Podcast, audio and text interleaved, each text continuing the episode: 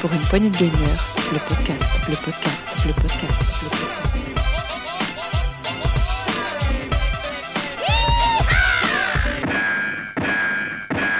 Bonsoir les amis, donc bienvenue dans ce nouveau Saloon PPG. Donc euh, ce soir, nous allons un petit peu nous amuser. On va faire comme d'habitude euh, parler euh, bah, de, de notre actualité jeu vidéo ludique, de nos attentes aussi. Ensuite, on aura un petit, un, un petit sujet pour parler un peu de notre, c'est quoi le jeu vidéo, jeu vidéo et nous en, en général, je vais dire pourquoi on joue aux jeux vidéo, etc. Et puis on terminera comme d'hab avec un petit sympa. Donc ce soir, je reçois PH. Bonsoir PH. le monde. Hum, ça va? Ça va et toi? Ça me change un petit peu la, la dernière fois. Enfin, la dernière fois qu'on a enregistré, c'est moi qui animais et toi qui participais. Là, c'est l'inverse. C'est toi qui anime et c'est moi qui participe. C'est c'est vrai. Et, et- et comme ça, c'est. euh, Je vous invite à écouter. ça, ça- ça, euh, voilà, les- ça, ça- ça change, ça, change, ça change un petit peu. Tu- Tu, tu es dans le, le- le cadre, le, le cadre de ton émission super carré et tout là. Bienvenue dans, ton- dans le bordel. Je vois que t'aimes les deux en plus, c'est parfait. Je vous invite à écouter les rétro PPG, la meilleure émission du podcast. Euh, et de recevoir aussi ce soir euh, Marc. Salut Marc. Salut.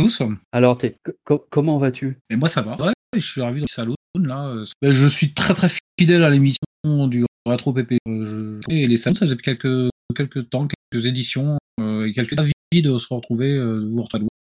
Eh ben nous aussi, voilà, ça c'est le secret. Et puis euh, Mazouak. Salut Mazouak. Euh, dis donc, euh, ce serait pas la première fois? C'est la première fois dans un saloon, oui, tout à fait. Hey, hey. Tout le monde. Voilà. Et c'est aussi pour ça qu'on a fait ce saloon. Euh, vont certain jour. enchaîner les premières. Parce que là, il y a la première Saloon et bientôt, il y a la première autre chose. Ah, C'est en ah. janvier, non? Euh, ça dépend du, duquel, de quelle émission on parle. Mais en tout cas, ça approche. Eh bien, bien, bien, bienvenue Mazouak. Euh, tu vas bien? Oui, j'en ai un peu plein les pattes. Je ressors sorti de la Nimest que aujourd'hui. Ah non, J'ai pas entendu. C'est- C'est quoi que t'as dit? Là, J'ai entendu sors la de- Ninest. L'Anime Est. Ah Ah d'accord, ok. Ah c'est pour ça que je. Ah oui, ok, c'est un, c'est un, un, salon, c'est ça? D'accord. c'est une convention ouais, sur le Ah, d'accord. Il faut euh, expliquer pour les, les noms. euh, Ouais, parce que moi je savais pas du tout de. J'avais rien compris. Ok, ok. C'est une sorte de très mini Japan Expo. D'accord, ok. Avec euh, avec l'accent de l'est du coup. Ah non, moi j'ai pas la... je suis pas de l'Est.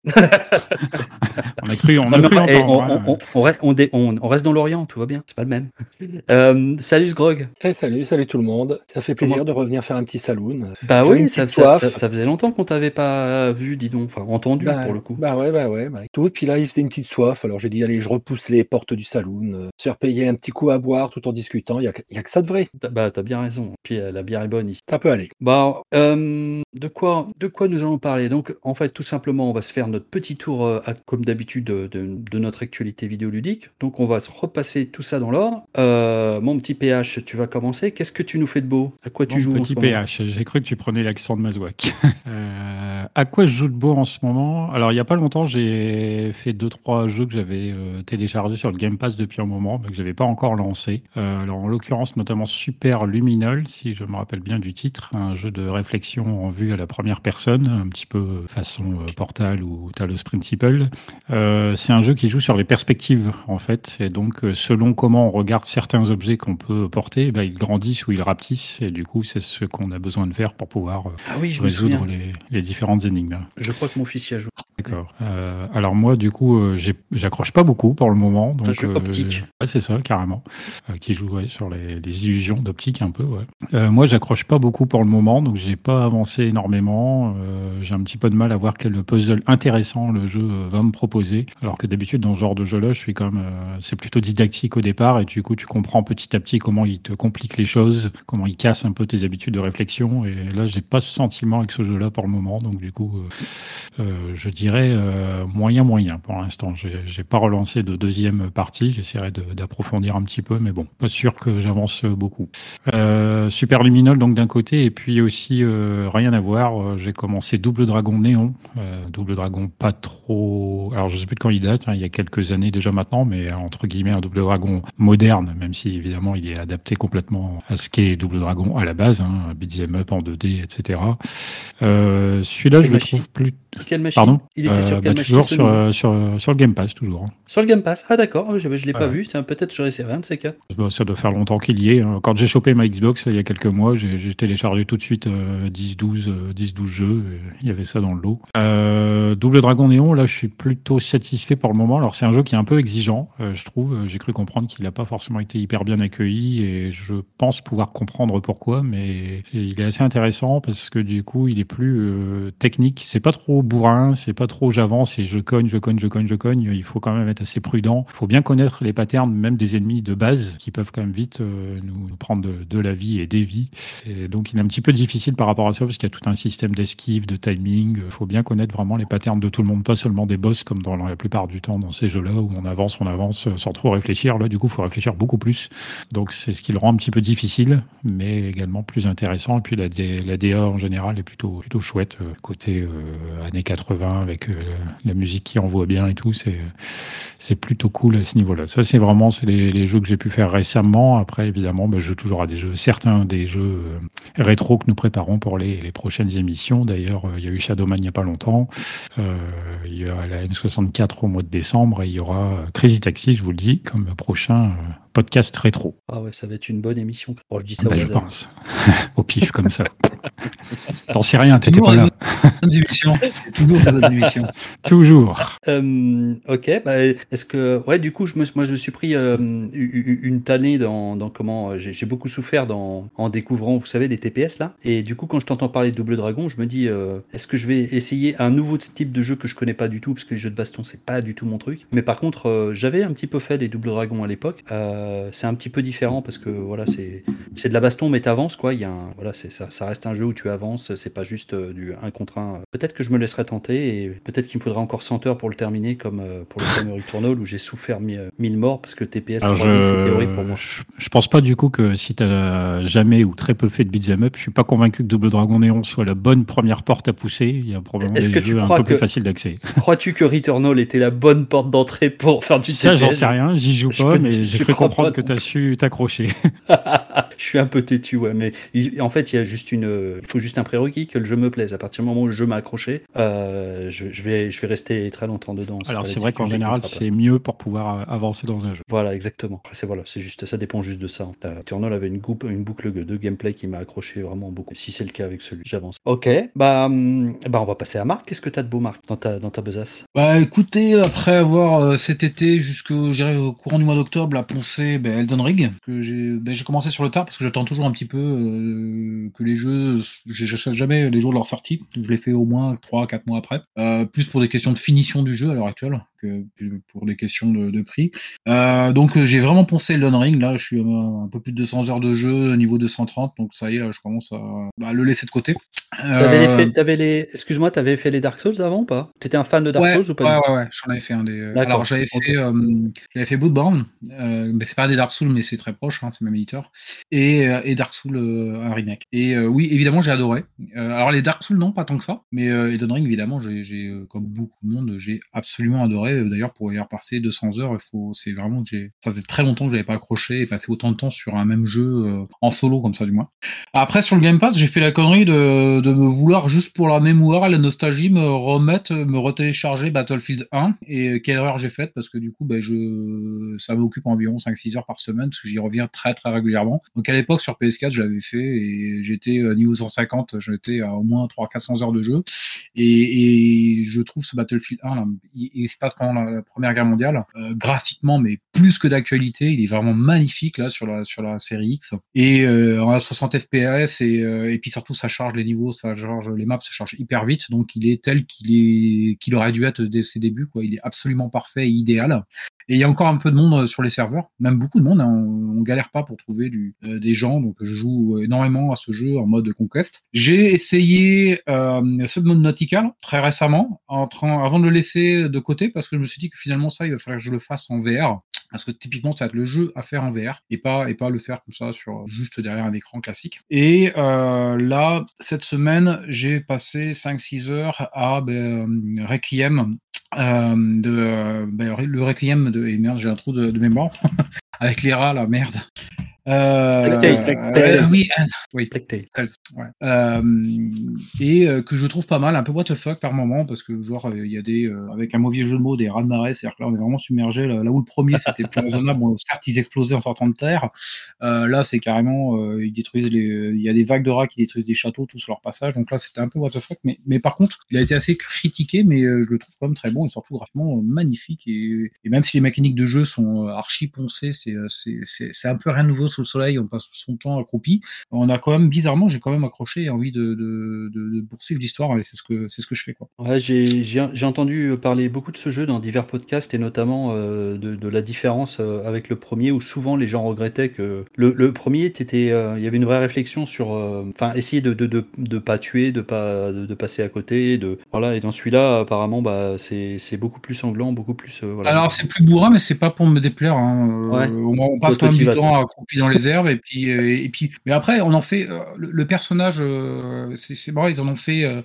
euh, oui la fille elle est sans arrêt en train de vouloir tuer mais finalement ça a la fête son psychique donc ils font un petit début de, psychologie du personnage qui finit par trembler à force de tuer tous ces de tuer tous ces mecs. Donc il y a un peu alors c'est un peu de bas étage.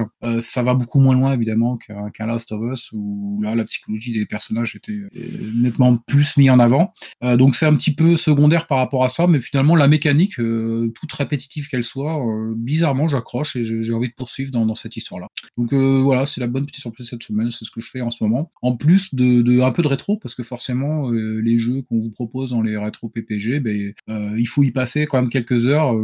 alors il y en a beaucoup que je connaissais à l'époque, mais il faut aussi les refaire quand même pour se remettre, se refaire un avis plus actuel sur les jeux qu'on fait au rétro PPG. Donc là, ben, je vais pas vous spoiler les prochaines émissions sur les titres auxquels on s'essaye, mais effectivement, j'ai passé un peu de temps là, la semaine dernière sur, sur Crazy Taxi, et puis euh, c'est avec plaisir. Oui, tu as fait Voilà tes pour devoirs. Tu, tu as ouais. fait tes devoirs. Ah non, c'est avec plaisir. Avec, de toute façon, c'est toujours avec plaisir, sinon euh, on le ferait pas. Là, je le ferais pas, moi. D'accord, merci Marc. Eh bien, le petit nouveau Mazouak, vas-y, dis-nous dis-nous ce que tu fais de beau. Alors, comme je suis tout nouveau, je vais me permettre de revenir même sur euh, l'année parce que euh, dernièrement, j'ai pas fait grand chose. Le jeu de l'année pour moi, ça aurait été euh, Cyberpunk. Je joue un peu en retard, mais passé euh, 150 heures de ce quoi. J'ai vraiment éclaté, j'ai tout fait, j'ai regardé les quêtes annexes. Deuxième jeu, ça aurait été Elden Ring que j'ai fini aussi un peu sur le tard, un peu vers, euh, je crois que c'est en fin septembre que j'ai réussi à enfin le dernier boss avec vraiment 40 niveaux de plus que la plupart des joueurs. Mais euh, il me fallait bien ça parce que c'est très dur quand même. Et euh, j'avais pas joué à d'autres Souls, vraiment. J'avais un peu testé Demon Souls sur PS3 et j'avais jamais trop regardé les autres. Et, euh, et celui-là, je pense qu'il est vraiment bien dans le sens permet de pas avoir. je me rappelle pas, je connais pas trop bien les Dark Souls, mais sur Demon Souls, dès qu'on dès qu'on était mort, on revenait au tout début du niveau. Ça fallait, il fallait refaire absolument tout pour revenir au boss et ça devenait pénible. Et je pense que les Dark, c'est pareil. Et Elden Ring permet de, peu de, de mettre un peu de facilité là. Ouais, Et, les, euh, oui, les, les- comment les, effectivement, les zones sont globalement quand tu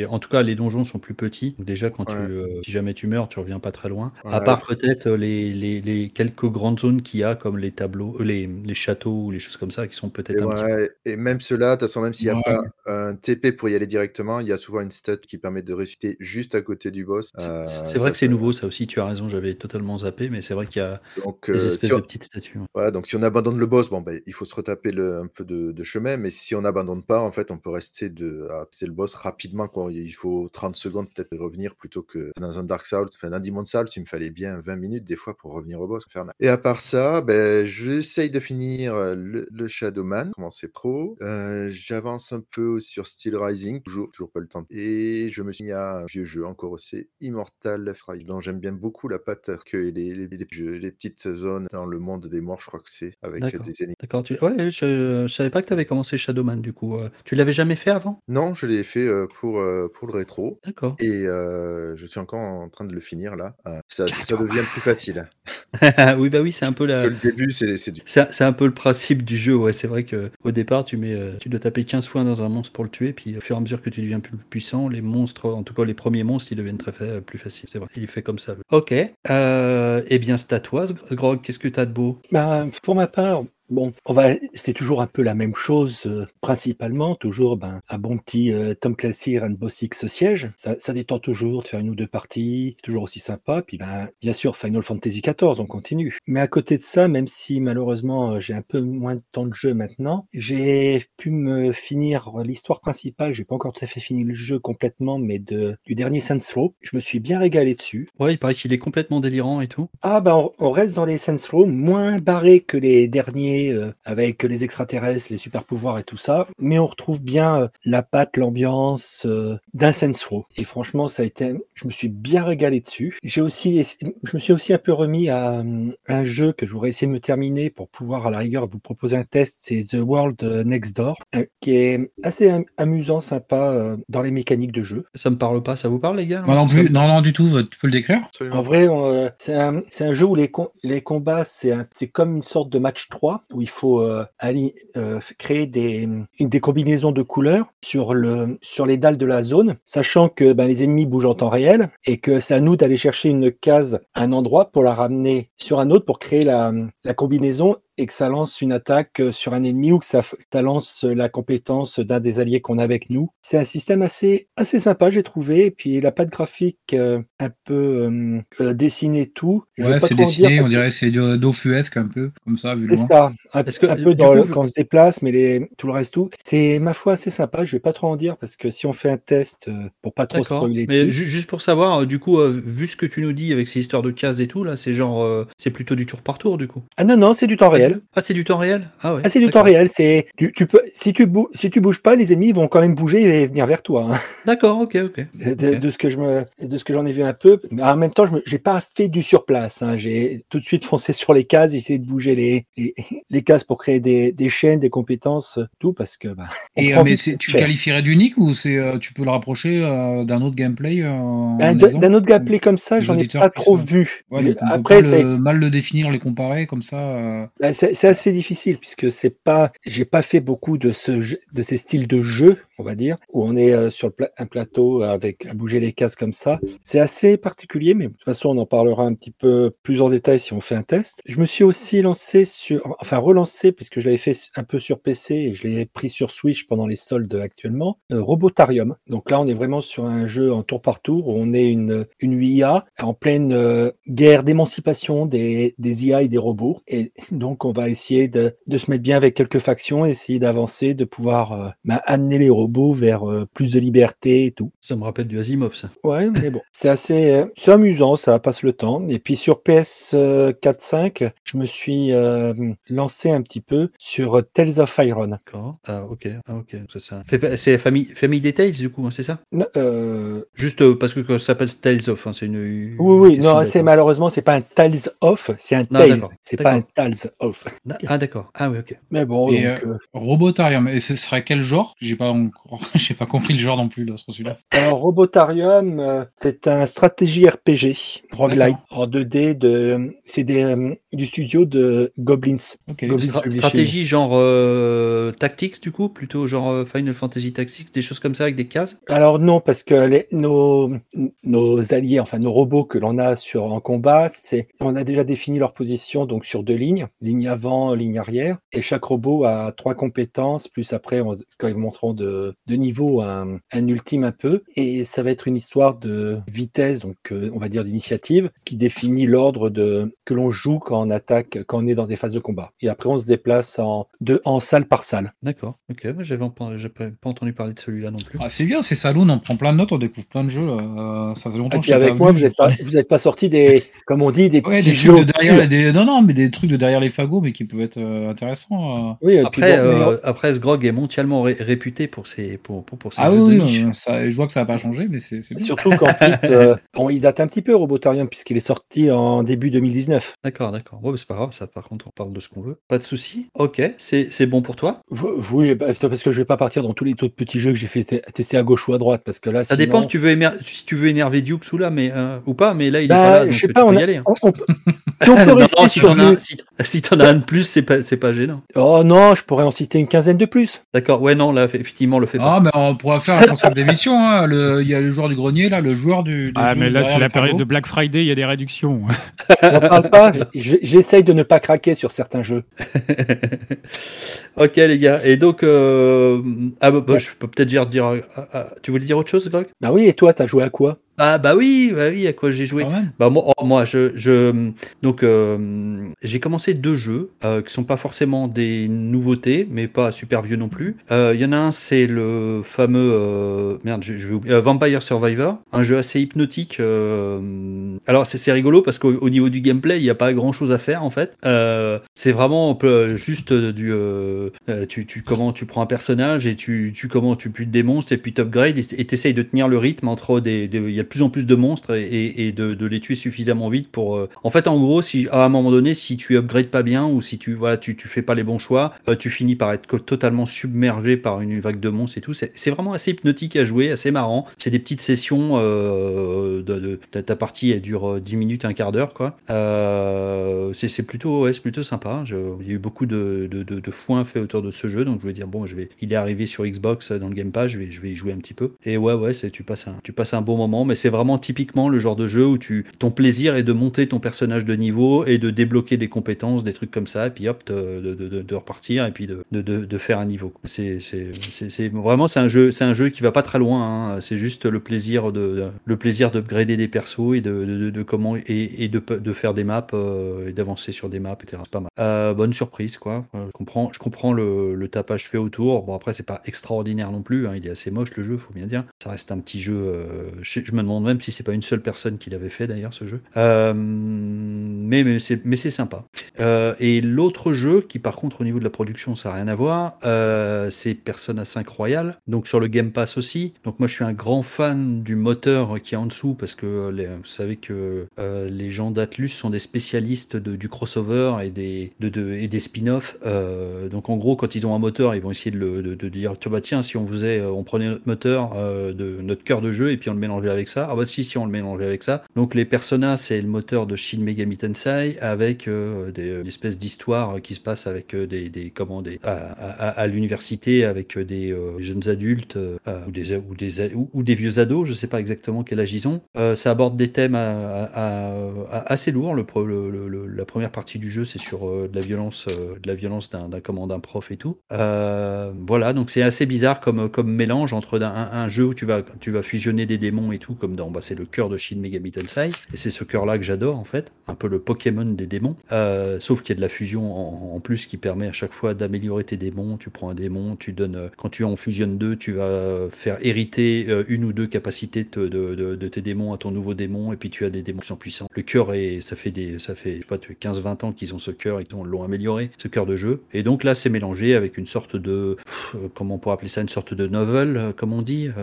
voilà quoi ça c'est un- c'est c'est assez étrange hein, comme euh, comme mélange mais euh, voilà. Après c'est un jeu dans lequel je pioche parce que je sais que c'est un jeu très très très long. Donc je pioche je joue euh, une deux trois heures par par ci par là je suis pas à fond dedans. Voilà. Et puis de temps en temps je me refais un petit coup de Returnal parce que maintenant je finis le jeu les doigts dans le nez donc j'ai du TPS je rigole. Mais en tout cas ouais je, je finis le facile. J'y retourne avec beaucoup de plaisir. Voilà pour moi. Donc ce que je me disais c'est peut-être on pourrait faire un petit tour sur comme on est en il y a des jeux qui arrivent là. Est-ce que auriez-vous quelques attentes là? Est-ce qu'il y a- il y a des jeux qui vous font envie là d'ici la fin de l'année là ou en début peut-être limite début d'année prochaine là vous attendez des trucs? N'hésitez pas Non, personnellement, j'attends rien. T'attends rien? Moi, je veux pas répéter la même chose que d'habitude. Moi, j'avais, j'avais des jeux d'horreur. mais- Il a été cité à l'heure là, mais euh, c'est le Cyberpunk euh, 1077. euh, pour moi, il est pas encore parce qu'il a jamais achevé tout le long de console sur lesquelles euh, il aurait été euh, sortir. À ma connaissance, il est pas optimisé au PS5 ou et donc là quand même je l'attends parce qu'il va bien finir par sortir euh, en mode dédié PS dédié série et que ça reste quand même un très très grand qui me, qui me tarde de faire. Les- le patch Next Gen est déjà sorti. Hein. Bah ouais, qui disait que c'était pas encore le moment de le faire parce que c'est- un petit peu le jeu next gen quoi qu'on attendait. Ouais, les jeux next-gen, il n'y en a pas tant que ça en plus. Hein. Ouais. Elle tarde à démarrer. hein. Je crois que c'est la pire période. euh, J'ai connu, évidemment, nous avons tous connu des périodes euh, qu'on appelle next-gen, hein, parce qu'il y a toujours une next-gen euh, sur une gène, après une gène. Euh, mais c'est vrai que là, on est période assez, assez crispante quand même. hein. On est sur PS4, euh, PS4 et demi là. ok. euh, Donc, euh, bah écoutez, si vous avez rien, on peut peut-être passer Oh, bah, à moi, notre, j'en ai euh, deux qui, Ah, que j'attends. Enfin, trois, papa. on va dire, avec impatience. Un qui, j'attends qu'il sorte en fin de bêta pour être vraiment sorti, mais il est que sur euh, PC. PC, c'est Baldur's Gate 3. Ah ouais. Euh, oui, puisque là, pour l'instant, il est toujours qu'en phase de bêta, puisqu'on a que le premier chapitre que je viens de un terminer moment, avec un ami en tout. Pour l'instant, sur euh, juste le, une première partie avec un ami tout, on a mis environ pas loin de 50 heures pour finir euh, le dé- juste le chapitre 1. D'accord. Donc, il va y avoir de la- pas mal de choses. Il y, a, il y a le jeu, il y a Dordogne aussi, que j'attends avec euh, beaucoup d'impatience pour l'avoir testé à, à Animasia, en avoir pu en tester qu'un tout petit peu. J'ai bien adoré le style tout, je l'attends avec impatience. Et Dukes qui attend aussi beaucoup ce jeu. Oui. Et un autre euh, qu'on a entendu parler, mais pour l'instant, on n'a pas eu beaucoup plus d'informations et qui me titille bien, c'est euh, The Lord of the Ring Gollum. Qu'est-ce qu'ils vont bien pouvoir faire avec Gollum? Eh ben, Vous avez une idée? Vous avez vu les trailers? Qu'est-ce qu'ils vont Oui, j'ai faire vu, avec euh, ce des- pauvre Gollum? Ça va être quel type de jeu? En vrai, ça va être un jeu euh, à moitié infiltration, euh, infiltration combat, on va dire, mais, mais en jouant vraiment sur le fait que bah, Gollum c'est pas un combattant, donc il va falloir euh, plus être tout. Et il y a le, pendant, le penchant où il y a ben, d'un côté Smeagol et de l'autre Gollum dans la même tête. Donc de ce que j'ai vu, des fois il y aura des décisions à prendre qui feront que ça sera plus un peu Smeagol ou Gollum dans l'évolution et, dans l'avancée, mais après ça va être beaucoup genre ben, essayer de faire tomber un, tonneau de, fer en fusion une patrouille qui passe à ce moment-là, rester caché dans les herbes, attaquer euh, discrètement euh, par derrière quelqu'un, tout, puisque bah, Gollum n'est pas quelqu'un de fort. Et de ce que j'en ai vu, ça peut promettre quelque chose d'intéressant. D'accord, effectivement, ça, ça pourrait être. Bah après, c'était possible. hein. Ils avaient fait un très bon jeu euh, il y a quelques années sur euh, comment le Seigneur des Anneaux. Il n'y en a pas eu tant que ça. hein. Je pense qu'il n'y en a pas beaucoup euh, à se compter sur le doigt de la main les bons jeux sur le Seigneur des Anneaux. Mais en même temps, il n'y en a pas eu énormément qui sont sortis. C'est vrai, c'est vrai. Le- Que, à part le très bon Bataille pour la Terre du Milieu, le, le MMO aussi qui vraiment sympa, on a eu euh, bah, l'ombre de la guerre et puis son suivant, le suivant, et on n'a pas eu beaucoup beaucoup de jeux. Et c'est qui qui a dit ça? C'est le, le euh, c'est chez qui ça, le- Tu le sais? De quoi lequel? Bah celui, celui qui va sortir la Gollum là, il est, il est, il est sur quel euh, Qui s'en occupe? Euh, C'est que je dise pas de fait. bêtises. C'est Daedalic Entertainment. D'accord. Euh. Daedalic, ce sont, si je me trompe pas, ceux qui ont fait Barotrauma, Deponia, euh, Witchit, euh, ce qu'ils ont fait d'autres, Cryofall, C'est les Allemands. Ok. D'accord. euh, Iratus, euh, Iron Dangers, The Suicide of Rachel Foster, En Felix. tout cas, ouais, c'est des- ça a l'air d'être des spécialistes des jeux de, des jeux d'aventure et des jeux de rôle apparemment. C'est ça, ils font, ils sortent quelques très bons jeux. que C'est pour ça à voir. Ça Et être- évidemment, ils ont fait du une, un, comme c'est des Allemands, l'œil noir, qui vous rappelle ça. des choses peut-être si vous êtes des vieux comme moi. Voilà, ils ont fait The Dark Eye, euh, euh, Memoria, euh, Chains of Satina, Satinav, y arriver. Ils ont fait aussi les New Beginning, tous les Deponia. Ok. Euh, Bon bah écoutez, si, si vous avez pas pas vraiment d'attente, on peut peut-être passer à notre petit euh, notre petit débat ou notre petite discussion qu'on va avoir. Parce que j'avais envie de parler un petit peu de bah, notre relation aux jeux vidéo euh, globalement. Et donc je, voulais je, vous ai fait un petit peu bosser, en tout cas essayer de, réfléchir à, tout ça.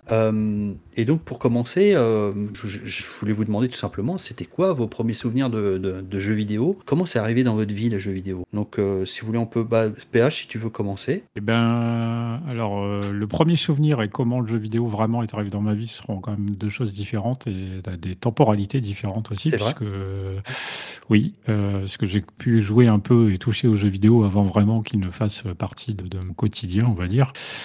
Comment il est entré dans ma vie, c'était parce que tout simplement un jour, mes parents ont eu l'idée de nous offrir une Master System à, à je ne sais trop quel euh, anniversaire, mais un des anniversaires quand on était euh, en école primaire, je sais qu'on l'a eu un petit peu sur le tard. Euh, je dis on parce que j'ai un frère jumeau, c'est pour ça. Euh, donc là, c'est vraiment à ce moment-là que le jeu vidéo est entré dans ma vie. Alors pourquoi ils ont décidé de nous acheter une Master System? Je n'en sais rien. Ce qui est clair, c'est qu'on avait un petit peu. euh, Oui. on- Ah, bah oui, tu l'as pas demandé en plus? Ah, C'est du génial. tout. Enfin, du, moins, je n'en ai pas souvenir. Maintenant, j'ai souvenir vaguement de effectivement qu'on pouvait baver peut-être un petit peu devant les écrans dans un magasin d'électronique à l'époque.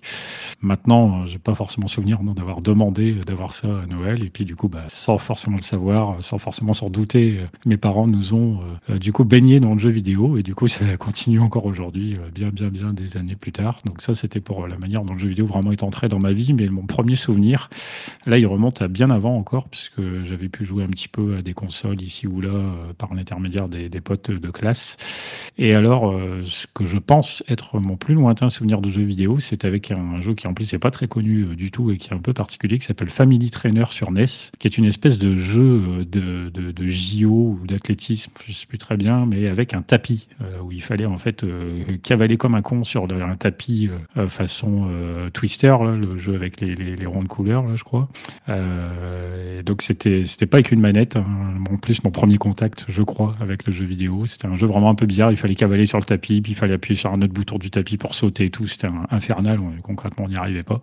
Et c'est d'ailleurs des années, enfin, je m'en souvenais plus d'ailleurs quand j'étais ado ou jeune adulte. C'est vraiment, c'est plus récemment que je suis retombé dessus un peu par hasard dans un de mes, mes livres et je me suis dit, mais voilà, Family Trainer, c'était ce jeu-là auquel je jouais là chez un pote quand on était tout petit. Et c'était assez bizarre, mais c'est a priori euh, mon souvenir le plus lointain en jeu vidéo. Ah, d'accord, je trouve ça, je trouve ça génial que ça soit pas, parce que, euh, que, que, ça soit rentré euh, finalement par surprise, que la console soit arrivée par surprise chez toi. A priori, pas... oui, je te dis, je me souviens pas de tout, hein, c'est loin, mais a priori, oui. Chez...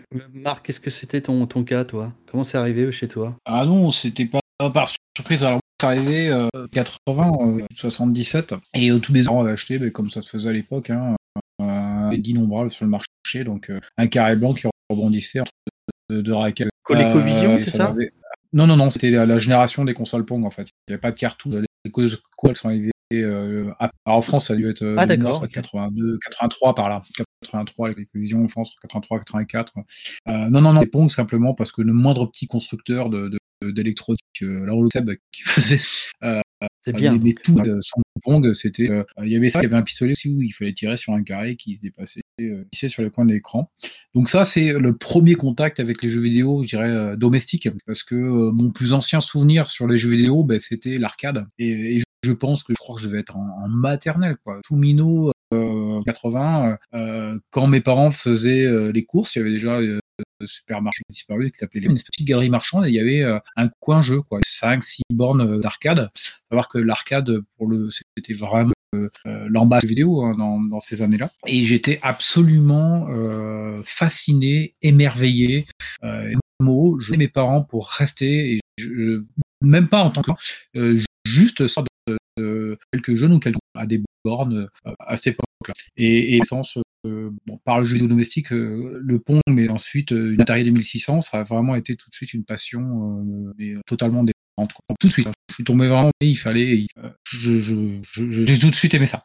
Donc voilà, pour les plus anciens souvenirs, euh, donc c'était euh, dans, dans, dans, le début des années 80, et pour l'Atari 2600, c'est une console qu'on a dû avoir, par contre c'était plutôt à la fin des années 80. J'ai dû avoir une Master System en 80, alors elle est sortie en France euh, à l'automne 87, mais j'ai dû l'avoir qu'en 80, à Noël 88, et juste avant ça, mais pas longtemps avant, c'était six mois où c'était une Atari 2600 genre euh, en mars euh, mars 88 une Atari 2600 et Noël 88 une Master System qui était déjà un truc euh, gigantesque. Et, euh, et, ouais. Et surtout je, je, je, je, bavais devant les CPC 6128 de, de camarades d'école qui avaient qui avaient ça chez chez leurs parents. Et, je m'en souviens bien. en fait il nous tardait qu'un seul truc c'était de pouvoir aller jouer on faisait les cons enfin on faisait du skate mais on tardait qu'un seul truc dans le mercredi après-midi de proposer ou le moment où il allait libre d'aller euh, sur un PC 6128 euh, parce que c'était. T'avais quel âge? T'avais quel âge En 88, j'avais 10 11 ans? dans ces eaux-là, 11 ans, 12 ans, vers, vers, vers la 6 C'est-à-dire que moi, j'étais frustré avec mon Atari 2600 et après, et je, je bavais devant les, les CPC, euh, ce qui se passait sur les CPC 6128 des copains avant d'avoir une Master System qui apportait des jeux un peu supérieurs à ce que pouvaient proposer les, les, les, ordinateurs 6128. Mais euh, par contre, qui était beaucoup plus. Bah, les cartouches valaient très très cher à l'époque. Hein. Ils valent toujours cher, mais c'était vraiment un produit de luxe, le jeu vidéo, euh, malgré ce que les constructeurs veuillent nous faire croire l'inverse. C'était vraiment, c'était 15 et quelques francs. Ouais, ouais, bien sûr. 50 francs. Euh, que 2-3 euh, jeux par an. Et, euh, et, par contre, la profusion des jeux sur ordinateur, cette chose euh, faisait baver chez les copains. Mais, mais on ne pensait, on ne parlait que, que jeux vidéo. Hein. C'était vraiment, c'était énorme à l'époque-là. Bon, je veux pas monopoliser le temps de parole, mais c'était vraiment, c'était une passion, mais qui a pas quitté. Bah, évidemment, ça s'est atténué avec le temps, mais après, il y a d'autres intérêts. Mais, mais c'était vraiment une, une passion énorme. Un, un, un, un magazine euh, Tilt à l'époque, c'était quelque chose de, de, de précieux, quoi. on se l'échangeait euh, comme, comme, comme, euh, comme un, bouquin porno dans une caserne de, de, de légionnaires. hein. J'ai écouté me dire ça, mais c'était vraiment euh, le média jeu vidéo, euh, c'était génial. Enfin, c'était. ouais. Et, euh, et toi, Mazouak, alors? Euh, moi, je suis un peu comme, euh, comme PH, c'est-à-dire que quelques souvenirs, après j'ai une mémoire catastrophique, quelques souvenirs de jeux vidéo que je jouais avant, mais premier vrai souvenir, euh, ça a été la NES qu'on m'a offerte. Je sais pas si je l'ai demandé, je sais pas si c'était par surprise, je m'en souviens absolument pas, mais euh, c'est principalement sur la NES que j'ai fait mes premiers souvenirs, même si je me rappelle vaguement, comme Marc, en parlant d'arcade, effectivement, je me rappelle qu'effectivement j'avais fait un petit peu d'arcade sûrement avant, euh, ou d'un petit jeu chez, euh, chez un ami, chez des amis des parents, euh, mais c'est vraiment la NES qui m'a lancé dedans. Ok, c'est mieux avec le micro ouvert. Ok. Et, et toi, Grog, alors? Bah, pour ma part, c'est, on va dire, c'est une double expérience que c'est quasiment en même temps dans la fin des années, dans les années 86, euh, 87, où j'ai eu le, mes parents avaient acheté un premier ordinateur portable, enfin un ordinateur euh, fixe, qui était un, un PC euh, sous DOS Shell avec euh, lecteur de cassette et de, de 5 pouces un quart, où dessus il y avait un jeu qui était de, qui était, alors je n'ai jamais réussi à retrouver le nom. En vrai, le jeu était très simple, c'était des lettres qui tombaient, il fallait appuyer sur le clavier sur la bonne lettre pour les détruire. Donc c'était un petit jeu plus nous apprenait ben, les, les lettres du clavier. C'était assez amusant, j'ai passé quand même pas mal de temps tout ça dessus. Et en même temps, on avait, ils avaient pris un Thomson MO5 euh, édition platinique, qui était donc avec euh, deux jeux, le jeu de foot et le jeu de tennis. C'est vrai que le Thomson, à l'époque, en France, il avait eu un, ça- un- un- son petit succès quand même d'estime. euh, il, avait, il avait bien marché parce que il était à peu près en même temps. euh, parce que je me souviens, moi aussi, j'ai lu Tilt et tout, et je me souviens que on avait euh, des tests de jeux à l'époque qui, qui couvraient les trois ordinateurs euh, principaux de 8 bits de l'époque, qui étaient le Commodore 64, euh, l'Amstrad, euh, CPC 464, euh, et puis euh, il y avait effectivement Thomson aussi. Oui, et, et Thomson MO5, euh, c'était c'est vraiment, c'était en plus, euh, on va dire vraiment à l'ancienne, hein, puisqu'on avait le lecteur de cassette qu'il fallait appuyer sur, enlever la, pause une fois qu'on a, en même temps qu'on appuyait sur entrée pour lancer la ligne de commande, pour lancer le jeu. C'était, il y avait tout un système, mais c'était assez euh, sympa, assez amusant. Et j'ai pas eu beaucoup de jeux dessus puisque je n'avais eu que le foot, le tennis et à côté, ils m'avaient aussi, ils avaient pris un peu plus tard, ils avaient trouvé, mais comme c'était la fin vraiment des Thomson, un petit jeu d'hélicoptère où il fallait récupérer des personnes sur des immeubles qui était Euh, assez c'est chaud. Shoplifter, non? Non, euh, oh, le nom, je me rappelle plus. Ouais, ça y Ah, ressemble ouais. beaucoup en tout cas. hein. Voilà, mais on avait des immeubles Je l'avais sur Master System d'ailleurs. Rouge ou orange, un petit hélicoptère bleu, des personnages. Il y avait un espèce d'immeuble genre euh, tour ronde. Il fallait pour certains qui étaient des fois entre cet immeuble-là et un autre immeuble réussir avec le petit joystick à pas- partir en biais, descendre, remonter, ressortir en biais. C'était un vrai cauchemar. bah oui, c'est sûr que les jeux de l'époque, c'était. euh, Mais voilà, et difficultés puis étaient autres. et on Et pouvait euh, et t'avais quel âge autour de t'avais quel âge à ce moment-là? Euh, J'avais euh, 6-7 ans, parce que c'était en D'accord. 86-87, donc euh, j'étais, j'avais 6-7 ans. Bah, bah, bah, en ce qui me concerne, moi je pense que j'ai j'ai aussi, je suis un peu comme Azwa, que j'ai une mémoire de merde. Et pour tout vous dire, j'ai même appelé ma maman pour, pour savoir si elle avait des meilleurs souvenirs que moi. Je pense que je me suis souvenu que j'adorais Dig Dog à l'époque. euh, dans, dans- donc je pense que j'ai dû commencer peut-être par mettre, euh, faire mettre des pièces un peu euh, dans, dans, dans les jeux d'arcade. Et je, je pense que j'avais dû jouer un petit peu à Dig Dug que je trouvais fascinant. Et puis sinon, le, le premier, la- moi, moi je pense que je, j'étais allé chez un, un- un voisin qui avait, qui avait une console Atari un 2600. Je ne saurais absolument pas quoi vous dire sur quoi j'ai joué, mais je sais que ça m'a rend- ça m'a rendu dingue en fait. Et vraiment, j'adorais ça quoi. Euh, et du coup, bon, je pense que j'ai mis pas mal la pression sur mes parents à mon époque. Il fallait, un- fallait un truc comme ça. Ça devait être Et, euh, E.T. parce que tu me parais un peu traumatisé. je pense pas, hein, sinon ça m'aurait dégoûté des jeux vidéo. ça m'aurait fait, ça m'aurait fait acheter une pelleteuse. Je serais, je serais devenu, j'aurais acheté des pelleteuses et tout pour, pour les cacher euh, quelque part. Euh, J'ai joué à Halo récemment sur Atari 2600. C'est adapté Halo. Oui, le, oui, oui, le Euh. Halo de la Xbox sur Atari 2600. Et c'est presque Ah ouais, ouf. à jouer. Et c'est marrant parce que le petit Halo au E.T. de la même réalisation. Une gros- un gros casque avec une grosse tête. Euh, et puis donc ouais, donc du coup bah j'ai eu la vidéopack. Euh, j'ai commencé moi avec la vidéopack de Philips, donc euh, petite console vraiment mineure. euh, je pense qu'il n'y a pas grand monde qui connaît. Ça, sur Mais- Vidéopack, si, euh, avec euh, l'assaut, on jouait à un jeu qui s'appelait Catapulte, c'était trop bon.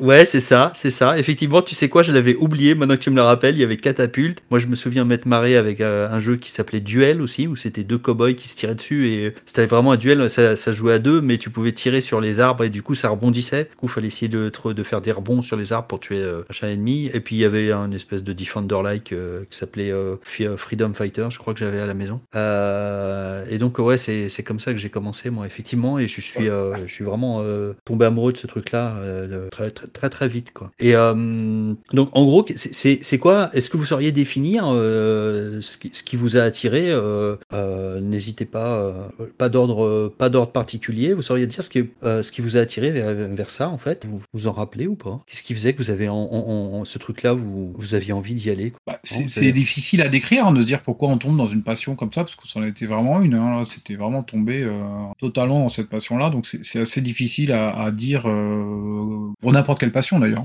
Quelles sont les origines et quels sont les déterminants de ce qui nous rend passionnés à ça Pas forcément. Euh, ouais, pas forcément la, passion, mais pourquoi vers ça, quoi pourquoi bah, Qu'est-ce qui fait que le, jeu vidéo il nous, il nous a attirés en, en, tant que gamin? Mais je dis ça et moi-même, c'est pas facile à, définir, mais il y avait un côté, euh, il y, a, un côté euh, assez, bah, je vais pas dire magique, mais le, parce qu'il faut vraiment, on, est dans une banalisation aujourd'hui hein, de ça. Ça c'est le, quotidien de tout le monde. Et là, on parle d'un moment où, euh, bah, pour la plupart d'entre nous, c'est quelque chose d'assez qui arrive, quoi. C'est quelque chose d'assez nouveau. donc, y a, bah, de mon point de vue, il y a quelque chose d'assez, d'assez magique où tu, tu, tu joues un peu par procuration finalement, entre guillemets, hein, puisque c'est, tu vas, tu vas, c'est pas ton corps qui va jouer, mais ton corps via une manette et sur quelque chose qui a un écran et du coup bah il y a, y a, des tas de choses qui peuvent se passer, il y a des tas de jeux différents qui peuvent se passer et des tas d'aventures différentes. Euh, et c'est quelque chose de une sorte de projection un peu là. Euh, c'est je sais pas si c'est ça. Euh, en tout cas il y a un effet immédiat. Euh, en tout cas en ce qui me concerne, moi, vraiment l'Atari de Dig Dug ou je sais pas si vous voyez ce que c'est Dig Dug, c'est un jeu à la con mais ah oui parfaitement.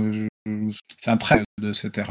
D'ailleurs il était sorti le, sur, sur le 80 vais joué en monochrome, quelqu'un joue. Bah, Après, grand classique. À l'époque, il y, avait aussi une facilité d'usage. Il faut voir que euh, voilà, dans la fin des années 80, début de 90, on ne croulait pas sur le nombre de choses à faire quand on était jeune. Il y avait soit regarder la télé, soit jouer à la console, soit sortir avec les copains. Et euh, moi, par exemple, j'avais, j'avais pas trop de mobilité à ce, à ce moment-là. Et euh, bah, du coup, le, ce qui se passait à la télé m'intéressait pour le plupart pas. Donc, c'était parti que de dire voilà, on allume la télé, on allume la console et on saute un coup dans un monde dans un, qui était vraiment extraordinaire alors que tout le reste était beaucoup plus compliqué à faire. Je pense que, comme tu dis, il y avait un côté, euh, le côté un peu magique, c'est le fait déjà de pouvoir interagir avec ce loisir. Ouais, c'est ça. Et à la manière, euh, euh, quand on fait un sport, évidemment, on interagit avec, mais là c'est physique, alors que là on interagit avec des trucs tout en restant chez soi, c'est peut-être ça, et puis qui est différent. Et puis aussi, c'était, je pense, quelque chose de relativement nouveau. Vous n'imaginez pas encore forcément bien dans les années 70, 80, ce que le média jeu vidéo allait devenir. Est-ce que c'était un peu de la mode? Est-ce que c'était quelque chose qui était fait pour et tout. Et puis, comme tu dis, il y a aussi l'aspect euh, financier qui, du coup, mine de rien, n'était pas négligeable. Euh, effectivement, on a tendance à penser que les jeux vidéo sont assez chers aujourd'hui, alors qu'ils l'étaient probablement plus au regard du coût de la vie générale avant. Et donc, euh, ce côté aussi un peu entre guillemets luxueux euh, pouvait peut-être aussi nous donner envie, j'imagine. Après, moi, je, euh, pense qu'il y avait vraiment deux types de. À, la même époque, moi, j'ai commencé finalement vraiment avec le Commodore 64. C'est là où, pour moi, là, là, il y a eu beaucoup, beaucoup de jeux qui sont arrivés parce que, bon, bah, comme vous le saviez, il y avait du piratage, ça s'est changé dans les écoles et tout ça, les fameuses cassettes. mais malgré tout, les, les, jeux sur à la fois l'Amstrad et le Commodore étaient beaucoup moins moins cher que les parce que moi j'étais étonné d'entendre les prix euh, quand les gens me disaient 400 francs machin. Moi j'achetais des jeux euh, qui coûtaient entre 20 francs et 130 130 euh, francs maximum. Donc l'équivalent entre 4 euros et 20, 20, une vingtaine d'euros. C'était le jeu des, des, le prix des jeux sur Commodore 64 à l'époque. Je suis toujours étonné d'entendre ah, visiblement c'était pas du tout la même vie pour les gens qui avaient la, la, Master System ou, ou la NES quoi. C'est ça? Mais exactement mais en fait ce qui constituait la barrière sur le, les ce qu'on appelait les ordinateurs, c'était le prix d'achat. Parce qu'un CPC 6128 à l'époque où ça me faisait vraiment baver, euh, c'était euh, aux environs de 5000 francs, et si on le ramène en euros actuels, euh, c'était extrêmement cher pour ce qui restait un jouet. Alors évidemment, les, les, parents qui étaient un peu technophiles, ils pouvaient, ça pouvait être l'ordinateur familial, et puis ils tapaient du texte dessus, une lettre ou je sais pas quoi, et, le papa ou la maman pouvaient avoir un autre usage. Et enfin l'usage avoué de, de C64, c'était même des machines de jeu. Et donc ça faisait très très jeu, bah, 5000 francs à l'époque. C'était une barrière parce que c'était effectivement, c'est un son où bon, il, y avait, déjà du système d'occasion ou des jeux euh, d'appel, hein, mais aux environs 300 francs la cartouche, euh, ça faisait très mal. Mais par contre, le prix de la console, lui, pouvait paraître euh, accessible dans un, dans un premier temps. D'accord, je, suis en train de culpabiliser. Là, du coup, tu es en train de me dire que. J'ai pas du tout conscience. Moi, j'étais un enfant. Et ça se trouve, il faudrait que je regarde un petit peu combien valait le C64 au moment où je l'ai eu. Alors, j'ai fait, j'ai, creusé un petit peu et, euh, tout à l'heure, comme je vous ai dit, avec ma mère. Et en gros, je pense que je l'ai eu vers 85. Donc, je me demande bien combien il valait à l'époque en 85. Un 464 ou, un- ou alors le 6068 Hein devait juste sortir en Le- 85 à peu près. Euh, parce qu'après en 87, 88, évidemment, il y a eu le ST et l'Amiga, mais là pour le coup, il était totalement inaccessible avant, avant je dirais 89, 90. Ouais. Ouais, 4. Non, c'était très cher. Moi, je me souviens avoir réclamé un ordinateur, mais c'était c'était le prix d'achat. hein, qui, euh, ça faisait cher le jouet de Noël, quoi. Trop cher. D'accord, ok. Faudrait que je fasse un C'est ce qui nous a amené vers les consoles, quoi. Ah ouais D'accord, c'est ce qui nous a amené vers, vers les consoles parce que du coup là un jouet de Noël, une console, euh, ça sous-entendait moins de entre guillemets réglages euh, slash des réglages parce que euh, sur un manipulé un petit peu euh, le jeu tu, tu le copiais pas comme il fallait euh, fallait un tout petit peu de connaissances informatiques euh, qui devait s'apprendre à l'époque et ça paraissait un petit peu aussi comme rebutant ça dépend des, ça dépendait des parents je pense. D'accord. C'est vrai que sur les consoles de salon, ouais, comme tu dis, pour reprendre Ah, le terme plug and play, informatique, c'est plug and play. Voilà, c'est ce que j'allais dire. C'est c'est moins cher et c'est plug and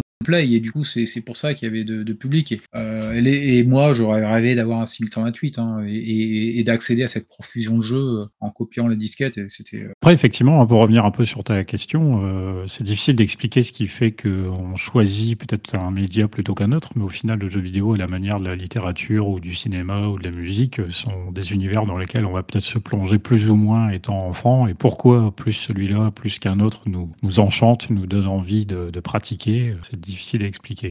Après, ça reste. Enfin, euh, dans un sens, il n'y a rien de nouveau dans la mesure où ça reste du jeu. Et le jeu a toujours existé. Jouer des quilles au cricket, euh, depuis depuis, depuis- depuis l'origine de l'humanité des jeux. Il y a toujours eu des interactions euh, à lancer, soit des pavés, des machins, perso, des, des machins. Donc, euh, tout un pan entier du, du jeu. Alors, pas des mécaniques de jeux vidéo qui sont quand même. euh, mais, mais le jeu en lui-même, ça, ça a occupé beaucoup de monde et passionné euh, beaucoup de monde, hein, que ce soit du jeu de cartes ou du jeu physique. Donc, on peut dire, on pourrait imaginer que c'est c'est juste une transcription de tout ça, euh, finalement, sur, sur un écran avec une, une, une- une interaction plus riche et différente. Mais ça reste quand même du jeu. Oui, c'est adapté à l'époque. Et, euh, et ça, se, ça se passait bien à la maison Avec euh, genre frères et sœurs, tout ça Ça se passait bien chez vous? Vous avez des souvenirs ou pas? Moi, je me souviens euh, euh, principalement euh, du. du oh, je pense que tout le monde, ça l'a fait chez tout le monde, ça, le, le classique.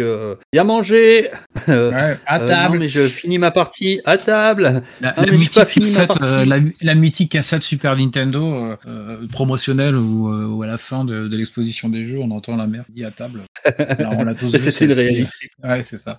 Et ouais, comment certains d'entre d'entre nous ont des frères et sœurs, ça se, pa- euh, ça se passait comment? Vous avez, c'était du jeu en famille, genre euh, vos parents jouaient ou pas? Parce que à, l'époque, les pas, euh, moi, ma maman, elle s'y est mis un petit peu sur le tard, peut-être pas au début, euh, mais c'est vrai qu'elle a été, euh, par exemple, elle a joué sur le, euh, avec nous euh, sur la, la, la N64 à l'époque, donc beaucoup beaucoup plus tard, hein. Euh, parce que au, départ, c'était plus un quelque chose que j'avais dans ma chambre, hein, pour tout vous dire. Euh, à partir du moment où ça a été de l'ordinateur, le Commodore 64, l'Amiga, ils étaient plus dans ma chambre.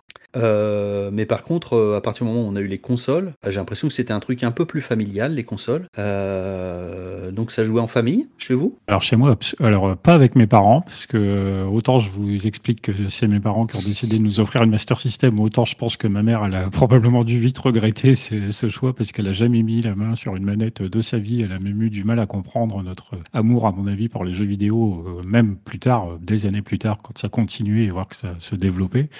Mon père, il a dû peut-être toucher une manette allez, deux, trois fois, histoire de faire plaisir, mais ça n'a pas été beaucoup plus loin. Par contre, euh, effectivement, en famille, euh, point de vue frères et sœurs, moi oui, parce que je suis issu d'une grande famille, donc euh, j'ai quand même quatre frères et une sœur. Donc effectivement, le jeu vidéo a été beaucoup partagé avec mes frangins, et d'ailleurs ça l'est encore aujourd'hui, puisque sur les, les différents enfants que nous sommes, finalement, on est trois vraiment à avoir beaucoup pratiqué le jeu vidéo étant jeunes, et donc qui le pratiquons encore régulièrement maintenant. Donc on a beaucoup beaucoup de souvenirs, de souvenirs en commun, beaucoup de, de, de jeux où on s'est affronté, beaucoup de jeux où on a un petit peu, on s'est passé la manette et tout. Donc là, euh, euh, beaucoup de souvenirs. Alors parfois évidemment, euh, quand on coopère ou qu'on essaie de jouer ensemble, ça va bien. Quand on joue euh, l'un contre l'autre, forcément, il y en a un qui est plus fort. Donc là, ça peut virer un peu aux engueulades, surtout quand on est gosse. Voilà, on supporte peut-être moins la défaite.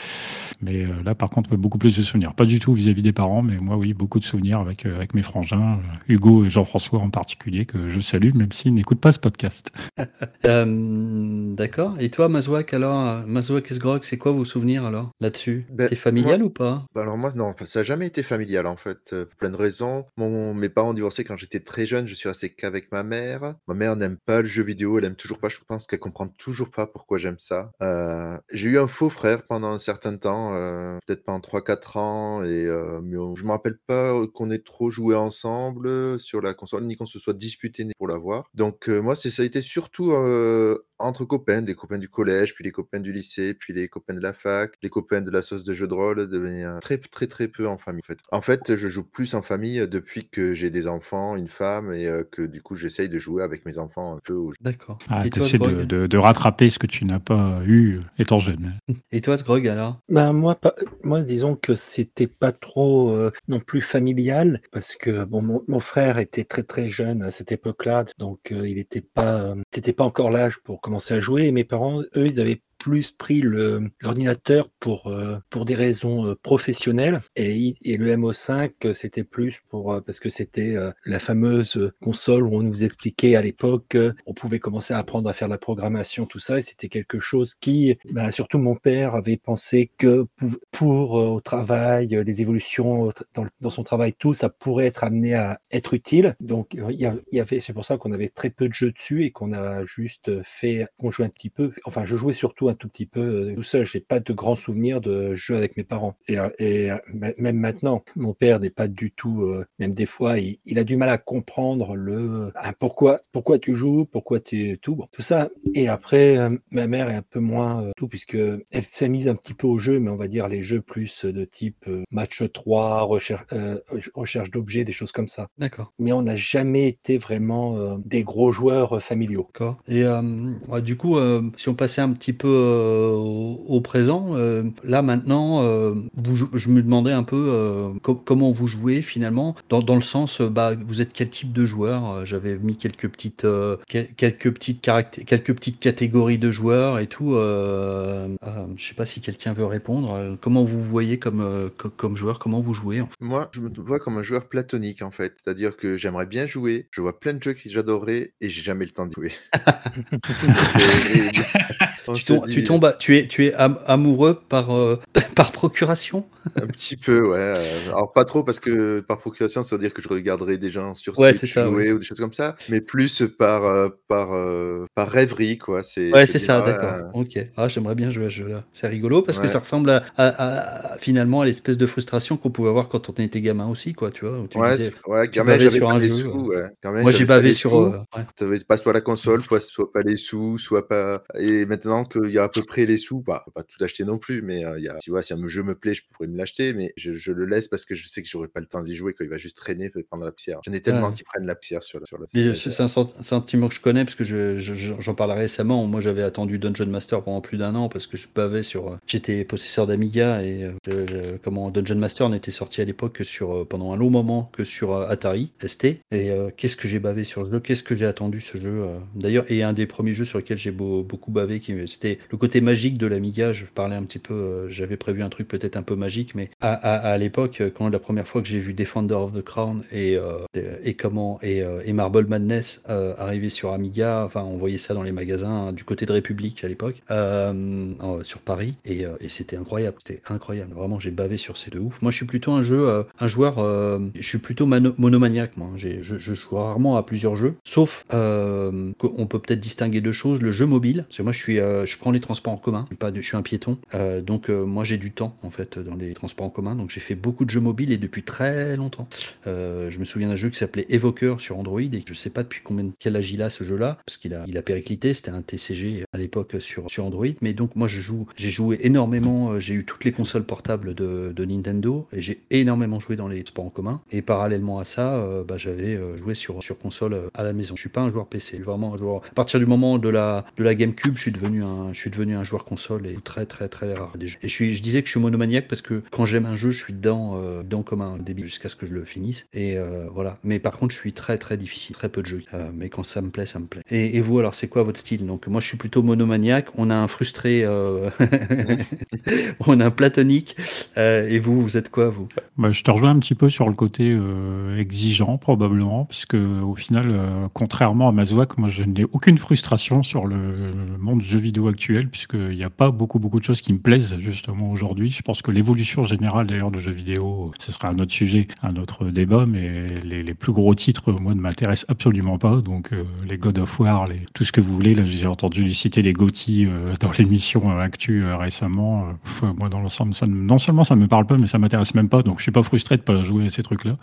Donc, par rapport à ça, oui, j'ai un petit peu comme toi, Scal, une espèce d'exigence probablement, où je connais suffisamment mes goûts pour savoir que ça, ça me plaît ou que ça, ça me plaît pas. Donc, par rapport à ça, voilà, je suis plus comme ça. Après, moi aussi, comme toi, je suis joueur console. J'ai fait, j'ai eu un petit peu de jeux PC par-ci par-là, une petite période, mais je suis quand même euh, né dans la console et donc j'ai continué à jouer euh, vraiment à la console tout le temps. Euh, joueur plutôt solo aussi. J'aime bien jouer avec des gens, mais quand c'est à la limite quand c'est du coopératif, comme je parlais dans le dernier saloon des jeux musicaux où j'appréciais beaucoup de jouer en groupe, fût-il virtuel. Ça c'était sympa. J'aime mieux que plutôt que de jouer en compétition, même si avec un de mes meilleurs potes actuellement, on fait euh, de temps en temps des, entre guillemets des mini tournois chez lui tout ça. Donc c'est vrai que ça a un certain euh, euh, charme, mais j'aime pas trop trop euh, l'affrontement. Quand bien même je suis euh, plutôt un bon joueur, euh, euh, joueur solo et aussi beaucoup, euh, j'insiste aussi pas mal sur le fait que moi je joue quasi exclusivement hors ligne parce qu'en fait euh, les jeux, le jeu en ligne, les, les quelques fois que j'ai pu en faire, euh, globalement c'est pas des super expériences et puis euh, après on entre justement, ça rejoint mon point précédent, on entre un petit peu trop aussi dans la compétition quand on joue en ligne, on- c'est beaucoup dans le le cadre de jeux compétitifs et c'est très stressant, c'est très nerveux. Je comprends, ça a tout son intérêt aussi, hein, mais euh, moi c'est pas trop trop mon trip. J'aime quand même bien jouer en essayant d'être plutôt détendu plutôt que énervé. Donc voilà un petit peu comment moi je me caractériserais. D'accord. Euh, bah, je sais pas. Et Ma- Marc? J'avais pas mal de choses à, dire. Enfin, déjà sur le style de joueur, moi j'ai toujours privilégié les jeux d'action. Euh, euh, faire des jeux euh, comme du tableur euh, qui vient, ça, ça me fait management, un, tout ce machin, ça me. Enfin, dès que le jeu devient une certaine complexité, alors il y a, plein de comptes. hein, J'ai fait des jeux de, rôle, mais il faut quand même que ça reste sur l'action et ça depuis le début de ma quand même plutôt axé. Alors évidemment, du, casse-brique ou, de la réflexion, du puzzle toujours aimé ça. Ou, euh, les- mais ça reste plutôt orienté jeu d'action et euh, euh, je- j'adore ce qu'est FPS. J'ai fait beaucoup de, depuis les années 90 évidemment avec Doom.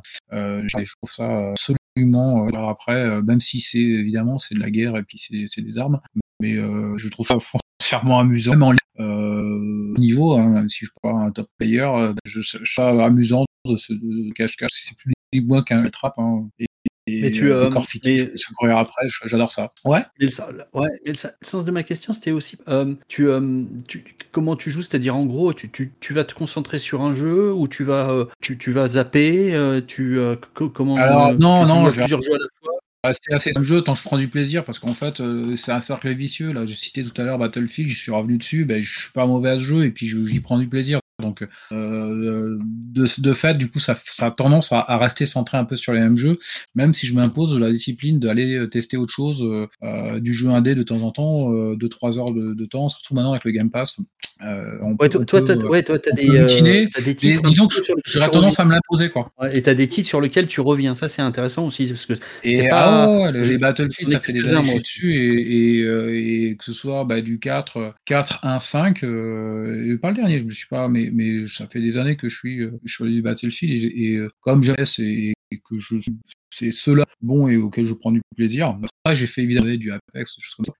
Mais euh, Et- et- toujours sur les mêmes jeux, à tourner en rond, et puis, et puis voilà. Oh, Et sur les triple A, les poncer quand ils me plaisent. Je crois que tu voulais dire un truc? Euh, non, non, c'est, je crois que, je sais pas si c'est pas PH qui voulait parler. Il y, a, il y a PH et Mazouak qui ont levé la main. On s'est dit, attends, depuis tout à l'heure, on n'utilise pas cette, ce super icône, cette technologique de Merde, fou. j'ai, ouais, j'ai cru. j'ai- par- pardonne-moi, je l'ai, je l'ai vu sur toi. J'ai, j'ai mal, j'ai- j'ai mal vu. Allez-y, les gars. Euh, après, je vais laisser la, la, la main à Mazouak, mais effectivement, je voulais rebondir sur ce que Marc a un petit peu expliqué. Moi aussi, c'est vrai que par contre, euh, c'est assez fréquent que je rejoue à des jeux, il y a quelques jeux comme ça auxquels j'ai l'impression que je jouerais tout le temps, par euh, tous Vous avez les des 3, doudous. 4, On a 5 tous ans. des doudous, avoir- en fait. voilà, ouais, comme tu dis, une espèce de doudou où tu dis, euh, il y a quelques mois de ça, par exemple, on avait fait un rétro PPG sur Yoshi's Island, qui est un jeu de plateforme sur Super NES que j'adore au plus haut point. Et je sais que à chaque fois que, si j'ai le malheur de relancer deux, trois niveaux, c'est tout, je suis parti pour le faire à 100%. C'est obligatoire. mais il y a des jeux comme ça, voilà, comme euh, GoldenEye, où j'en ai pas d'autres exemples en tête, mais des jeux auxquels je jouerais régulièrement et que je kifferais toujours. Bah, Doom pour moi. Tu voulais dire, Mazouak, c'est- vous voulez peut-être ajouter euh, quelque chose tu voulais dire un truc, Mazouak? Euh, pas que je me souvienne, mais euh, ils ont dit tellement de choses. Mais euh, dans mon style de jeu, effectivement, des fois, moi, j'ai un peu de mal à décrocher d'un jeu que je m'amuse pas, en fait. Je sais pas pourquoi, j'ai envie quand même de le finir, souvent, même si pas ça. Ça, c'est marrant. T'as pas assez de temps pour faire tous les jeux et tu vas te forcer à finir un jeu comme ça. Ouais, c'est comme ça, ouais. J'ai du mal à me rendre compte de me dire, oh, non, en fait, faut arrêter, puis passer à autre chose. C'est pas Mazouak Mais- qu'on va t'appeler, c'est Mazo. Mais, mais non, c'est marrant que ça, ça puisse arriver sur un jeu justement euh, qui, t'as- enfin, tu, tu, tu, tu le kiffes pas super, mais tu vas quand même, euh, tu vas quand même Voilà. le finir. Après, c'est pas sur les jeux que je déteste. Un jeu que je déteste, je vais arrêter, je laisse tomber. Mais il y a d'autres jeux, voilà, je me dis, ouais, bon, super, mais je sais pas, je me laisse entraîner. T'as une forme de lassitude, mais tu vas malgré tout. C'est plutôt un jeu où t'as une forme de lassitude à un moment donné, mais tu vas quand même aller jusqu'au bout. C'est ça. Ouais, mon jeu, mes jeux doudou, moi, c'est les Dark Souls. Je reviens euh, souvent en boucle dessus. De temps en temps, je dis, tiens, je vais refaire le 1, tiens, je vais refaire le 2, etc. Et bon, quand on repart sur Dark Souls, on en part sur que dizaines d'heures. Ok, donc c'est un truc euh, que, que, je comprends très bien. Et euh, d'accord. Et euh, encore peut-être une petite dernière question. Alors, ma dernière question était un peu. c'est vraiment le côté humain du truc. hein. C'est-à-dire, qu'est-ce qu'il vous, qu'est-ce que vous a apporté Est-ce qu'il vous a apporté quelque chose humainement? Moi, moi, il m'a apporté quelque chose. C'est pour ça que je- cette question, euh, je, l'ai posée. Euh, est-ce qu'il- et est-ce qu'il vous apporte encore quelque chose humainement? Voilà, c'est-à-dire en tant que personne. Je peux peut-être vous donner un peu euh, une, comment, un élément de réponse par rapport à ce que moi, ce que j'ai vécu. Euh, euh, j'avais, enfin, j'ai pas spécialement confiance en moi dans la vie et jouer au Dark Souls m'a énormément euh, fait du bien. Je, je commençais, je commençais un, Dark Souls et j'avais presque peur d'aller voir le boss. J'avais peur de la défaite, j'avais peur de, de me confronter à ce boss-là parce que euh, voilà. Et du coup, j'étais du genre à faire tout un peu autour sans jamais y aller, tu vois. Et, euh, et, en cela, Dark Souls m'a amené à me dépasser et à franchir cette espèce de, mur que j'avais et euh, comment en termes de confiance pour aller, allez, vas-y, va te confronter, même si tu perds, c'est pas grave. Il y avait le sens, le,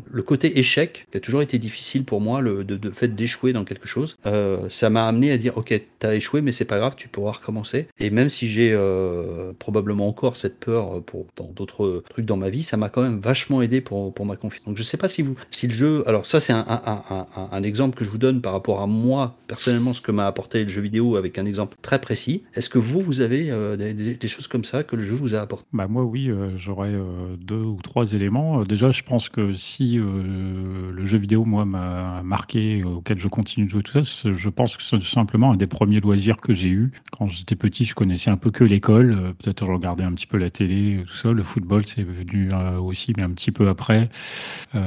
Donc je pense tout simplement que c'est un truc comme ça. C'est peut-être une prise de conscience de se dire on peut vivre et s'amuser à faire quelque chose, pas seulement être obligé de suivre par exemple les cours à l'école.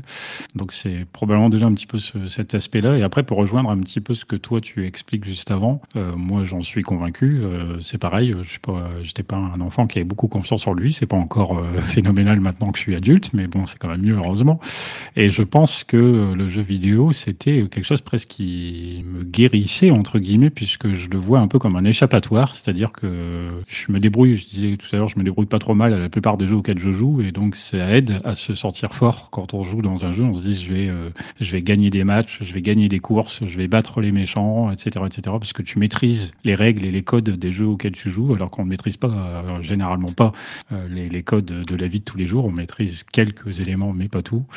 Et je pense que ça, c'est quelque chose qui, moi, m'a beaucoup euh, frappé, si on peut faire un peu comme ça de la, psychologie de je dirais. Mais le fait, voilà, de, se dire que le, jeu vidéo, c'était cool parce que moi, je m'y sentais en confiance, euh, parce que je me débrouillais bien, parce que je jouais à des choses qui me plaisent et qui, du coup, nous le rendent d'une certaine façon par des récompenses, que ce soit par des trucs qu'on débloque ou des, je sais pas, de découvrir euh, la fin d'un jeu, etc. Enfin, il y a tout un tas de choses qui sont assez euh, agréables, du coup, à vivre en tant que joueur. Et voilà, moi, je verrai un petit peu les choses comme ça.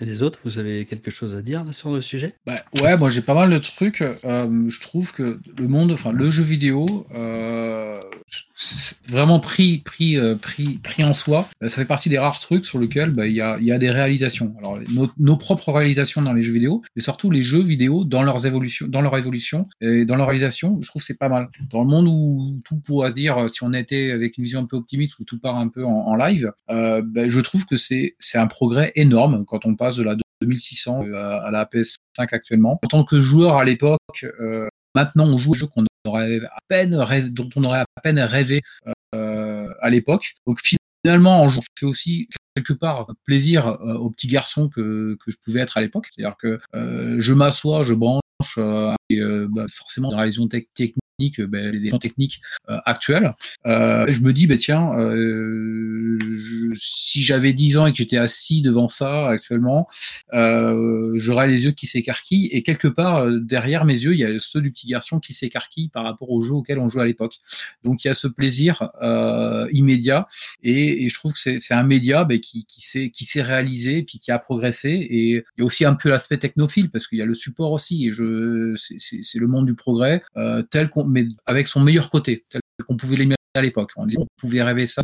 Euh, la technologie des affiches jusqu'à maintenant on a les 4K ça je trouve que c'est un énorme progrès et- et ça Bah, j'ai une petite euh, réaction par rapport à, ce que tu dis, c'est que je me rends compte qu'on est assez chanceux, le, les gens qui ont à peu près entre 40 et 50 ans, euh, euh, parce que finalement, on a, je quelque part, enfin, en tout cas, moi je le ressens comme ça, j'ai un gros avantage par rapport à plein de gens, c'est de plus jeunes, c'est que quand je vois un jeu, il est très rare qu'aujourd'hui, je l'avais déjà dit, mais que je trouve un jeu laid, parce que je sais ce que c'est, j'ai connu des jeux où il y avait trois pixels qui se battaient en duel, et je trouve que tous les jeux, globalement, aujourd'hui, après la DA, elle est plus ou moins jolie, etc., mais je vois pas de jeu euh, à vomir, ou, ou- ou- je- et alors que je vois aujourd'hui que les, les, les, les, gens deviennent de plus en plus, euh, bah, veulent, veulent, exigeants avec, euh, avec, entre guillemets, la beauté ou, ou la patte graphique d'un jeu vidéo, moi, je m'en fous, j'ai un avantage incroyable, j'ai l'impression, et une chance incroyable de pouvoir apprécier n'importe quel jeu qui sort, parce Ouais. que jamais je vais, je vais, je vais pouvoir dire, euh, oh, il est moche, alors que moi, j'ai vécu des trucs où il y avait trois pixels qui se battaient en duel, comme je disais. C'est- on a quelque part, je me sens, euh, je me sens privilégié sur ce, ce côté-là, parce que il y a des gens qui vont ne pas jouer à d'excellents jeux juste parce que ils le trouvent pas assez beau, quoi. C'est, vraiment euh, Mais dommage. moi je trouve ça je trouve qu'on est comblé actuellement on est on est Ouais. Alors, on aura beau se plaindre en disant oui, effectivement, là, on disait tout à l'heure, il n'y a pas tellement de nouveautés qui nous font rêver, mais euh, regardons déjà tout ce qu'il y a à jouer actuellement. Mais euh, on est comblé. Ouais, quelque part, il y a quelque chose qui est comblé, et je pense qu'il y a dans, il y a peu de choses, où il y a peu de monde, où il y a peu d'univers dans lesquels on peut dire, ben voilà, on est en 2022, on est à ce niveau-là comblé. Et, et, et, comme tu dis, hein, un jeu, il n'y a pas de gelé parce que maintenant, ben, il y a les directions artistiques qui disent, ben, le jeu, il aura tel aspect graphique. Alors évidemment, il peut toujours y avoir, il y a encore des limites techniques, mais euh, un jeu, il est tel qu'il est parce qu'il a été voulu comme, comme ça maintenant. euh, et ça, je trouve ça génial. On- Il y en a qui parlent de, de, de, de concept d'art total, mais ouais, et, et ça rejoint un petit peu à la toute première question que tu posais. Hein. Le jeu, ben, ça nous met, euh, ça, ça met l'essence, la vue, euh, l'ouïe, euh, l'intelligence, les, les- les réflexes et l'apprentissage, et en plus avec un peu de challenge. euh, et tout ça, tout ça nous rend, nous rend comblés par rapport à- à- aux réalisations du jeu tel qu'il sont- tel qu'il est actuellement. Mazouak, t'as un truc à raconter? Ben, en fait, moi, le, le dépassement de soi, la persévérance, c'est- ça m'a pas... oh, c'est bien dans le jeu, mais ça ne m'a pas trop apporté. Moi, ce qui m'apporte vraiment le jeu vidéo, c'est que je m'ennuie tout le temps. Et du coup, de- dès que je joue, je- au moins je fais quelque chose, je vois des trucs, j'apprends des choses. euh, je pourrais pas, euh, je pourrais pas faire de la pêche, par exemple. Impossible pour moi d'aller pêcher, quoi. Et, euh, Et un jeu vidéo de pêche. ouais, Ouais, non, euh, tellement Sega- Sega Bass Fishing, mais je t'assure qu'il est en fait. Moi, c'est pareil, invité par ça. En fait, non. Et, et je le trouve, euh, la facilité d'accès est un peu, un peu plus simple que celle du livre. euh, et, euh, et malheureusement, le, le jeu vidéo m'a fait beaucoup moins lire aussi. J'ai pas mal lu hein, dans ma jeunesse, là, ces derniers temps, euh, c'est devenu dur. Mais euh, c'est vraiment ce côté-là que ça m'a per- ça me permet d'une part de m'évader, plus penser à, à- pas du tout à tous les autres soucis de la vie. Ça, c'est vraiment super ça. Et, euh, et à pas s'ennuyer. Toujours avoir quelque chose, euh, voilà, on peut lancer, euh, on peut pas, enfin, pour moi, j'arrive pas à m'ennuyer euh, dans ma vie, euh, grâce, en partie grâce et, et toi, Sgrog, alors? Ben, pour ma part, euh, surtout, on va dire que le jeu vidéo m'a apporté deux choses. Euh, J'étais assez, euh, on va dire, timide et très porté sur les études, au collège, au lycée, tout ça. Le jeu vidéo et surtout le, les mes débuts en jeu en ligne, ça m'a permis d'être un peu moins timide, d'être un peu plus ouvert. Et, aussi, pour ma part, le jeu vidéo m'a offert une, une sorte, pas d'échappatoire, mais de, de petit lieu où, ben voilà, j'ai bossé, j'ai fait les études, j'ai fait tous mes devoirs, j'ai fait tout ça. Ben, je je me déconnecte un peu de tout ça, je souffle un bon coup, je pars euh, dans un monde, euh, dans de la fantaisie, dans de la science-fiction, complètement à côté de la réalité, je pars dans l'imaginaire. Et ça, ça c'est important. Je voulais le dire justement, euh, peut-être pas pour finir, euh, mais, mais c'est vrai qu'il y a un truc énorme dans le jeu vidéo. Et alors ça, c'est fabuleux aujourd'hui ce qu'on peut nous apporter, c'est qu'on a des vraies visions artistiques et notamment de, de mondes extraordinaires, d'histoires extraordinaires. Le dernier Elden Ring, c'est un très, un excellent exemple de ça où tu te plonges dans un truc qui est, euh, mais c'est comme si tu allais dans un livre, quoi. C'est l'histoire sans fin, mais pour de vrai, quoi. Voilà. Tu vis l'histoire sans fin, quoi. Mais il n'y a, pas que ça aussi, c'est qu'il y, a aussi- il y a le fait aussi que les jeux vidéo ont, on pourrait presque dire, une infinité de types de jeux vidéo. Qu'on a les, les RPG, les, actions, les, les actions, les shooters, les, les light novels, les novels, les, les jeux de, de sport, les jeux de, de ça s'appelle, euh, les simulateurs, euh, les jeux de course, les jeux de baston, des jeux de stratégie. Il y a une telle variété de jeux, de types de jeux surtout, que ça permet vraiment de, de se permettre des choses ou de,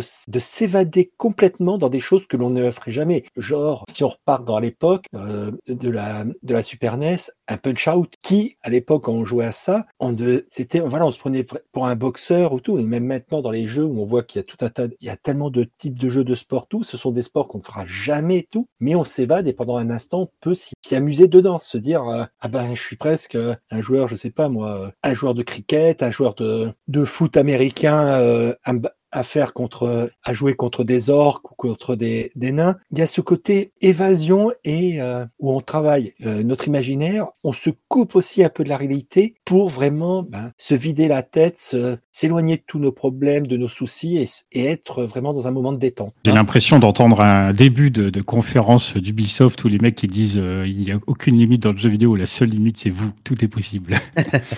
Ah, Et quand tu regardes, c'est vrai, puisque même maintenant, tu as des jeux, entre guillemets, jeux, des, on va plutôt dire, je vais dire logiciels, qui te permettent de créer ton petit jeu vidéo. Ah Ton- oui, c'est spectaculaire. hein. voilà, mais c'est pas, mais ça, y a- ça permet des fois des- de se faire soit de trouver des petites pépites de jeu, soit vraiment bah, que les gens se lâchent totalement, fassent des choses qu'ils ne feraient jamais, soit dans d'autres jeux vidéo, soit dans dans la vraie, et qui, bah, ça permet aussi, comme je disais, d'avoir un échappatoire. Alors après, pour euh, aussi rejoindre un petit peu certaines choses qui peuvent être dites ici ou là, euh, moi tout à l'heure, tu vois, par exemple, je disais, euh, je suis quand même plutôt joueur solo, mais au final, ce qui est un des trucs aussi sympas aujourd'hui, tu demandais, Scal, ce que ça nous apporte humainement, bah, c'est notamment ce qu'on fait là en ce moment, c'est le fait que nous partagions euh, un loisir, une passion commune, et que c'est toujours agréable de profiter d'un loisir qu'on apprécie, mais je pense que c'est encore mieux quand on peut le partager. Tu as le sens de la formule de conclusion, vraiment.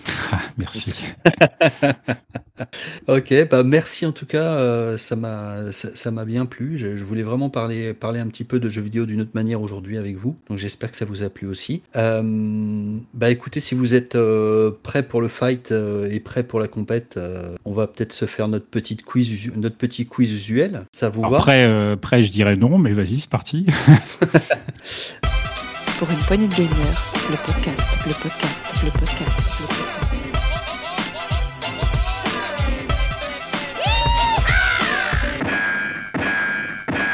Euh, alors, est-ce qu'on va se faire, euh, un, on va se faire un truc où on va euh, faire ça les uns après les autres? J'ai trois quiz pour vous, deux basés sur, enfin, ils sont tous basés sur des listes, mais il y en a un qui est un petit peu particulier que je vais vous faire en premier. C'est une liste que j'ai trouvée directement sur internet et elle est assez, assez rigolote et, enfin, elle est particulière. En fait, en, en gros, il y a des, des gens qui ont fait, qui ont sorti un jeu d'horreur et ils voulaient savoir quel était le jeu le plus effrayant qui existait. Et comme euh, bon bah ils voulaient se faire mousser un petit peu quand même parce qu'évidemment le leur jeu termine en premier et celui qui trouvera ce jeu qui est totalement inconnu, enfin en tout cas j'en avais jamais entendu parler, mais peut-être que s'il y a des fans d'horreur parmi vous, vous le connaîtrez. Je ne sais, je- je- j'en doute un peu, mais qui sait.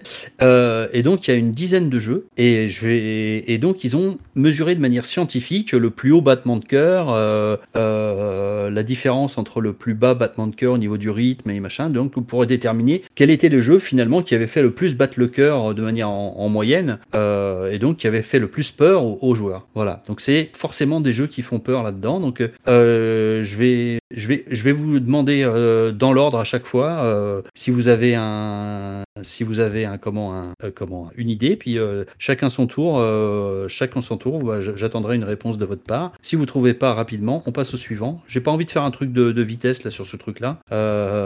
Et puis sinon, j'essaierai de vous donner des indices peut-être pour pour ceux qui sont les plus durs. Et si vous celui qui trouve le jeu en question gagnera comment gagnera 3 points parce que là franchement celui-là là, euh, j'en avais jamais entendu parler. Donc ah, euh, bah, PH, euh, je te laisse commencer. Quelle est la il y a- une liste de 10 jeux. Quel est pour toi euh, Donne-moi un jeu qui pourrait faire partie de ces listes qui ont fait visiblement sursauter euh, sursauter les joueurs. Hum, Je sais pas si c'est bien scientifique cette enquête sur les jeux d'horreur, mais alors déjà que moi les jeux d'horreur c'est pas du tout mon truc vu que je suis très justement réceptif. Je pense que mon cœur il battrait très très très vite. Ça aurait été certainement intéressant pour les mecs qui ont fait les expériences. Juste Euh, avant qu'on commence, c'est jeu ou série? De jeux Alors, c'est c'est souvent. euh, c'est pas grave. En fait, il y en a que.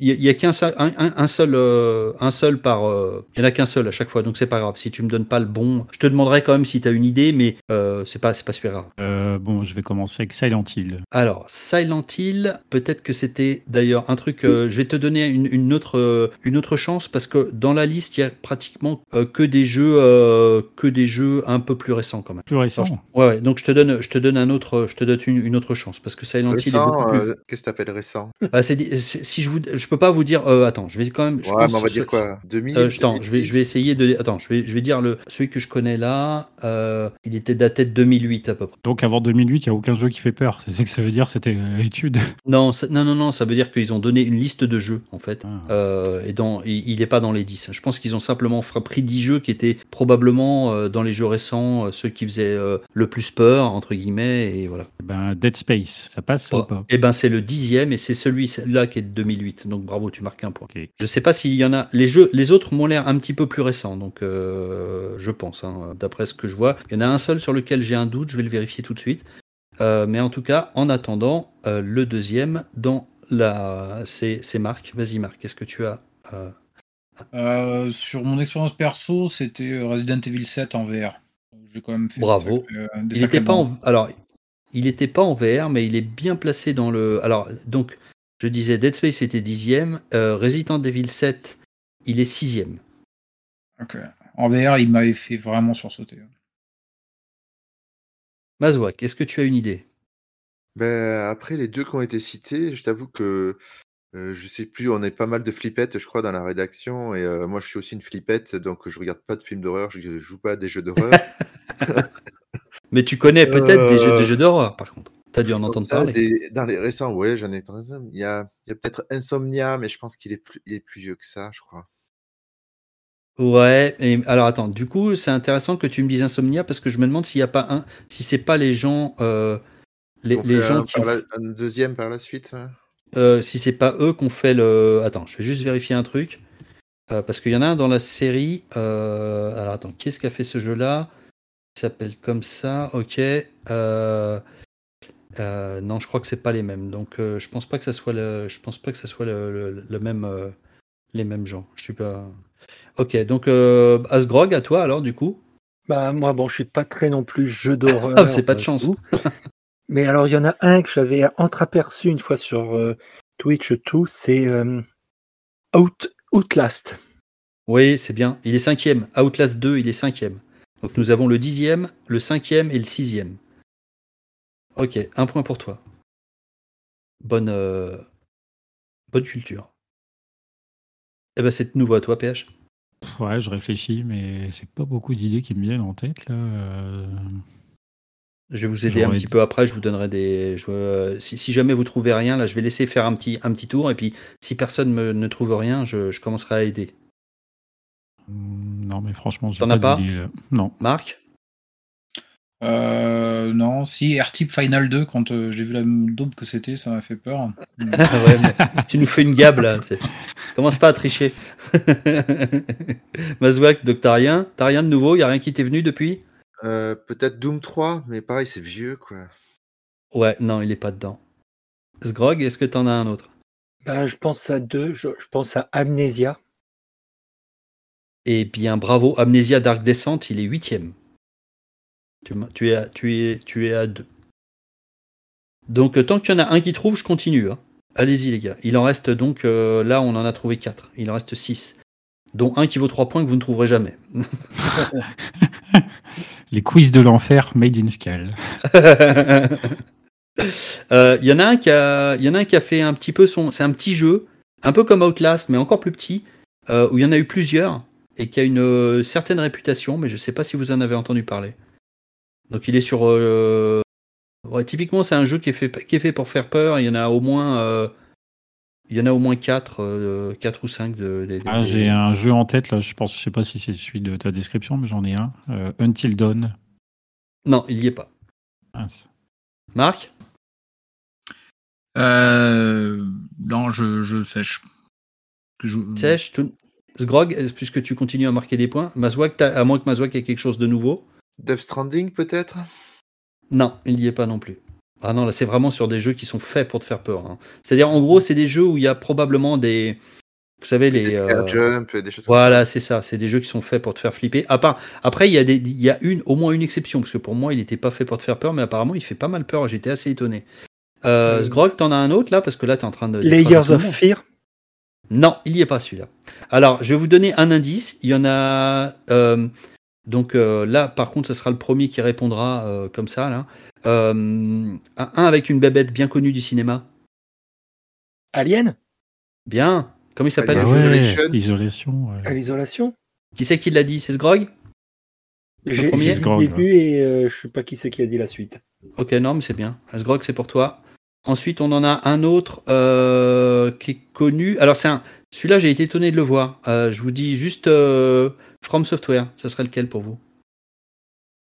Sekiro? Oh non. Non, même pas. Bloodborne? Un From Software Ouais, c'est Bloodborne.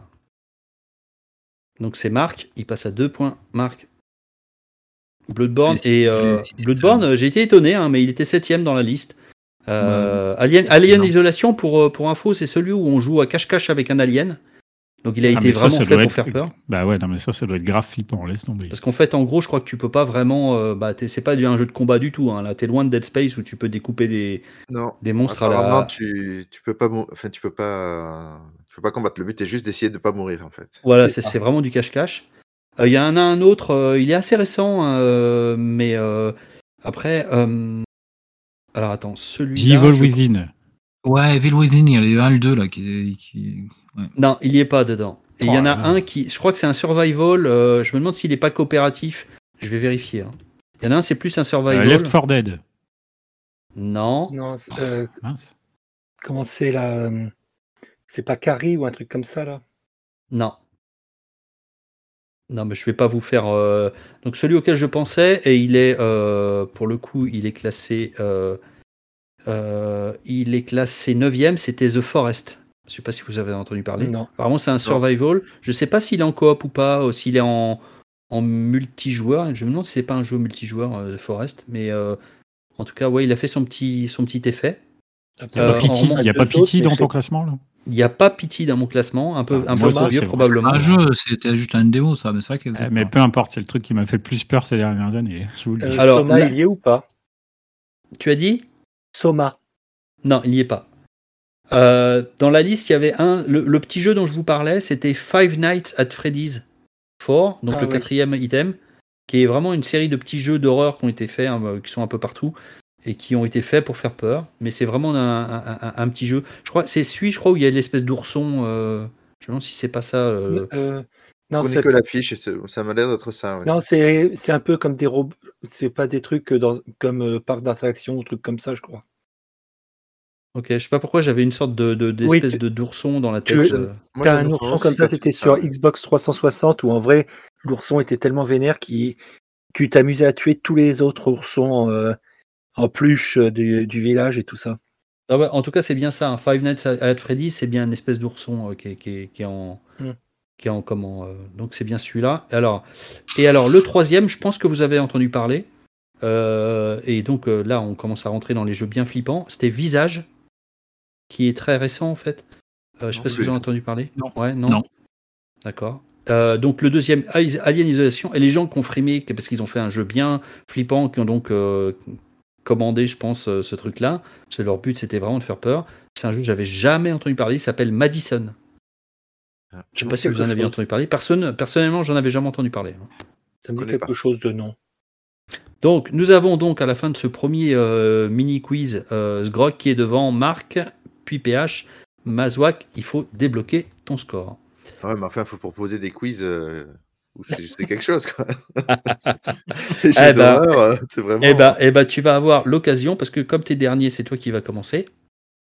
Ouais. Euh, donc, pour euh, essayer de récupérer. Donc, je vous propose un quiz basé sur, comme j'avais fait la dernière fois, un, un espèce de round-up de, de certains, de certaines listes que j'ai trouvées sur Internet, que j'ai après compilées, euh, etc. Donc, c'est un top 10 que je vous propose des jeux, des meilleurs jeux de coop. Voilà, des meilleurs jeux de coop euh, qui existent. Donc là, je pense que vous avez, vous avez de quoi faire. Et en plus, pour vous aider, quand vous serez bloqué, j'ai même, euh, j'ai même pris les descriptions des jeux et tout, donc je pourrais même vous décrire les jeux. Vous voyez, je commence à me. Et du coup, pareil, les dates là à peu près? J'aurai peut-être pas les dates, mais je vous donnerai l'histoire. euh, Non, non, mais euh, on est sur quoi? On peut remonter jusqu'à la NES non, non, non, non, non. Il y a des. L'impresse principale sont des jeux globalement assez récents. Globalement assez récents, je dirais peut-être 2000. Ah, il y a peut-être celui-là, peut-être un peu. Je dirais 2010 max à mon avis. D'accord. Et est-ce qu'il Comme faut ça. À part, ah, le premier, le premier est peut-être même encore un peu plus vieux. Mais bon, euh, vous verrez, le top 10 vous étonnera pas. Je pense qu'il n'y aura pas beaucoup de. Franchement, c'est que des jeux, j'en avais énormément entendu parler comme étant des pépites euh, de- du, jeu, à- du jeu à plusieurs.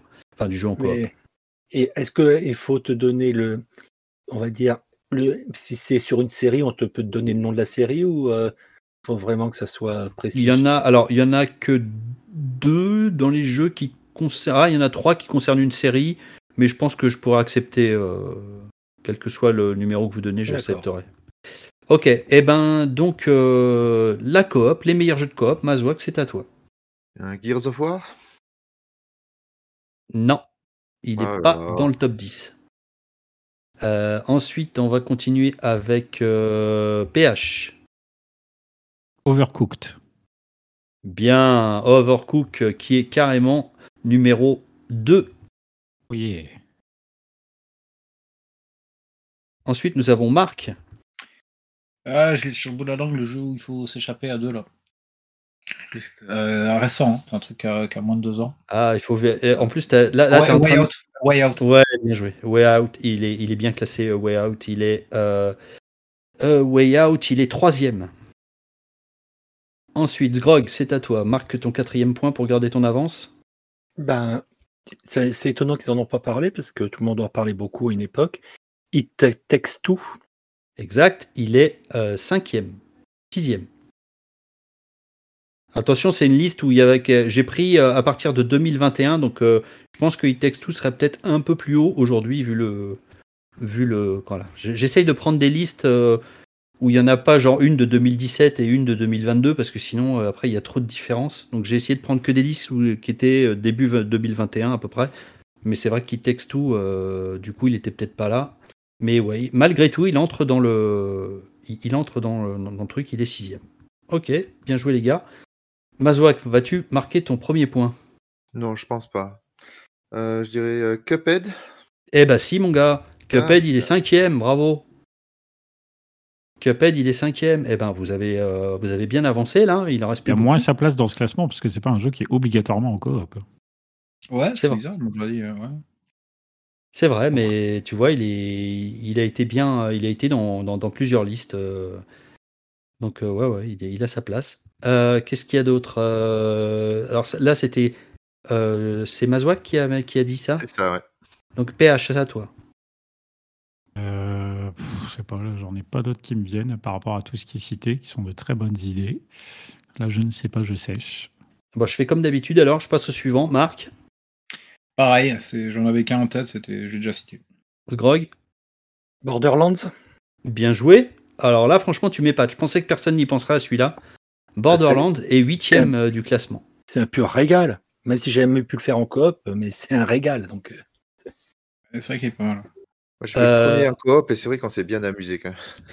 Et fait du, le- coup, le- du, coup, avec Dukes, Borderlands, hein. du coup, Borderlands va peut-être permettre à Mazouak de trouver un euh, qui peut-être euh, est, est- est un jeu que j'aurais pas forcément cité moi, mais qui est voilà. Et je sais, je veux pas te, vas-y. Ouais, non, je, je commence à, un peu à caler là, quand même. J'essaie de réfléchir. euh, J'en ai plein en tête, mais, mais plus vieux, en fait, beaucoup plus vieux. C'est, bah, disons un. Il y aurait. euh, bon, il est tellement vieux, c'est Spyro Down of the Dragon, mais. euh, Non, là, c'est, il, il est C'est pas vraiment dedans. très Il y a, vieux. il y a- le numéro 1 est un chef-d'œuvre de la coop, à mon avis. hein. donc, euh, c'est obligatoire que vous finissiez par le trouver. PH Euh, Rocket League. Euh, non, il a pas. Ah, c'est c'est vrai que ouais, il est peut-être que les gens ils pensaient plus à, à l'aspect euh, versus. Du coup, il n'a pas été cité. C'est vrai que euh, je l'ai trouvé que dans un, un, un seul des classements. euh, comment euh, ce, ce- ce jeu. Ok. Après PH, nous avons Marc. Euh, double dash, le Mario Kart où on était à deux sur un kart. Non, là c'était un peu trop vieux là. Sgrog? Euh, Il en reste plus beaucoup. Hein. Il en reste 1, 2, 3, 4. J'hésite entre plusieurs. Je fais 5, il y en a 5. Non, vous avez dit la moitié en fait du, du truc. Et après, s'il y en a aucun de vous qui trouve, je vais commencer à dire des, des, des descriptifs Euh, de jeu. Je dirais peut-être Don't, Don't Starve Together. Non, il n'y est pas celui-là. Il n'y est pas? Ah, Dommage. Euh, on a fait le tour là, tout le monde a sé- séché au moins une fois là, enfin dans, dans le dernier tour. Alors je vous en donne un. Alors écoutez bien, attention, là c'est le premier qui répond. Alors c'est un jeu de réflexion physique dans lequel les joueurs incarnent un humain personnalisable appelé Bob dans le jeu. Bob est censé ne pas avoir de capacité surhumaine, il est purement humain. Les joueurs peuvent lui faire saisir des objets et grimper sur des corniches en utilisant les deux bras et en regardant avec sa tête. Bien que l'apparence standard de Bob soit celle d'un humain sans traits, minimaliste et tout blanc, avec une casquette de baseball, les joueurs peuvent le personnaliser à leur goût en peignant son corps dans un éventail de couleurs différentes et en l'habillant de divers costumes. Qu'est-ce que c'est que ce jeu? C'est, alors, c'est, c'est le, c'est le deuxième moins connu de la liste, je dirais. Et pourtant, il est quatrième, ce jeu. C'est pas Yves O? Ah, pas con. euh, pas con. Et d'ailleurs, bizarrement, Yves O, il a pas été. euh, il est, il- je l'ai vu nulle part. Il n'est pas dedans, mais il devrait y être. euh. Ouais, on s'est bien fondu la gueule euh, sur ce jeu, effectivement. Bon, je, je vais vous donner parce que celui-là, il s'appelle Human Fall Flat. Ah oui, Euh, j'entends je- le nom, ouais. Vous le connaissiez? Ouais. Le Deux nom. noms. Deux noms uniquement. ouais. Je l'ai vu des quelques images, mais j'ai, je me suis dit, c'est un jeu que je me dis, il faut que j'y joue euh, pour tester, voir ce que c'est. Ok, Ça a je l'air vous, bien en, rigolo. je vous en donne un autre. Là où les joueurs contrôlent jusqu'à 4 personnages, un chacun, qui doivent s'entraider. L'objectif est de résoudre différents casse-têtes en se découpant l'un l'autre tout en pouvant reprendre forme à volonté. Mmh. J'en connais un, mais c'est pas à 4. Euh, ouais, j'aurais eu. Non, jusqu'à Clips 4, en jusqu'à tête, 4, mais- jusqu'à 4. Il y a le jeu où on se découpe là sur Switch. Comment il s'appelle? Oui, Sniper Clips. mais Bravo, tu l'as. Euh, jusqu'à CPH 4 sur CPH. deux. Ouais, je suis un peu surpris, hein, parce qu'il me semblait que c'était deux, moi. Mais... bah, Là, c'est Wikipédia, hein, les gars. Après, Ah. blame Wikipédia. hein. Shame. Par contre, vous allez avoir honte hein, quand vous verrez ce que c'était le premier et que vous l'avez toujours pas eu. Euh, alors, celui-là, c'est un beat'em up, défilement horizontal, jouable de 1 à 4 joueurs, en local ou sur Internet. Le joueur peut incarner les of quatre, non, les quatre personnages de base, ou l'un des personnages... Ninja. Non, ou l'un Ah. des personnages débloquables au fur et à mesure de l'accomplissement des force. missions. Non. Il peut se battre à l'aide de différentes armes qu'il peut trouver et de ses pouvoirs magiques. Au fur et à mesure qu'il avance dans le jeu, le personnage gagne de l'expérience, ce qui lui permet non, de débloquer de nouvelles combinaisons d'attaques et d'améliorer différentes aptitudes telles que la force, la puissance magique, la défense et l'agilité, rapidité. Castle Crasher? Bravo, bien joué. Je, je pensais que vous alliez sécher. Et Mazouak, ça y est, tu marques ton deuxième point. Il est lancé, Ah, mais il, est, il est tellement bien ce jeu. je. Oui, mais franchement, je pensais, vu la description, je pensais pas du tout à, à celui-là. Moi, c'est Bravo. quand il a décrit le, le puissance, magie, défense, et je me suis dit, a- ça me dit quelque chose, ça. Bravo les gars, parce que celui-là, il fallait le trouver. Euh, bon, euh, bah, je crois que vous avez tout dit. Il reste celui où vous allez avoir honte, alors préparez-vous, parce que ça va aller vite. hein. C'est le premier de ce truc-là. Les personnages jouables, Atlas et Peabody, sont des robots bipèdes qui doivent traverser Portal. tous les... Bravo. Portal 2. C'était Por- Portal 2, oui. Ouais, mais tu vois, moi, ça me vient pas à l'esprit parce que comme Ben ouais. Cuphead, c'est un jeu auquel on peut jouer tout seul. Donc, euh, Oui, C'est mais en vrai, majoritairement solo. Hein, ouais. en vrai, Et, t'es- et- et mal- malgré ça, les gars, c'est largement... euh, Enfin, il est à égalité avec Overcooked, mais il était... euh, ouais, il est, il est premier, quoi. en vrai, en vrai, le truc, c'est que la partie euh, multi, était, tu l'as débloqué qu'une fois que tu avais souvent fini la, la partie solo. Ouais, c'était ce qui était, exi- ouais, que c'était écrit parce qu'en fait la, le multi c'est la suite du jeu. C'est ça. Et euh, Mais- c'est qui qui a répondu au fait? C'est Sgrog qui l'a mis ou qui C'est l'a dit en vrai, premier ouais. Je me suis régalé dessus sur le Portal 2. Et tu vois, Donc, je vous redis la liste Portal, Portal 2, pardon, Overcooked, A Way Out, Human Fall Flat, Cuphead, It Takes Two. Ah, il en manque un, pardon. Attention, j'ai oublié le, le neuvième. Le Moving Out, peut-être? Attention, ça va aller vite. C'est un peu le, dans la même idée que Borderlands, euh, je trouve. En, en tout cas, en termes de jeu- genre de jeu, j'y aurais pas pensé, mais il a été cité pas mal de fois aussi. Une épidémie dont l'origine est inconnue s'est abattue dans les États-Unis d'Amérique. Elle a transformé Division. la quasi. Pardon? Non. Division.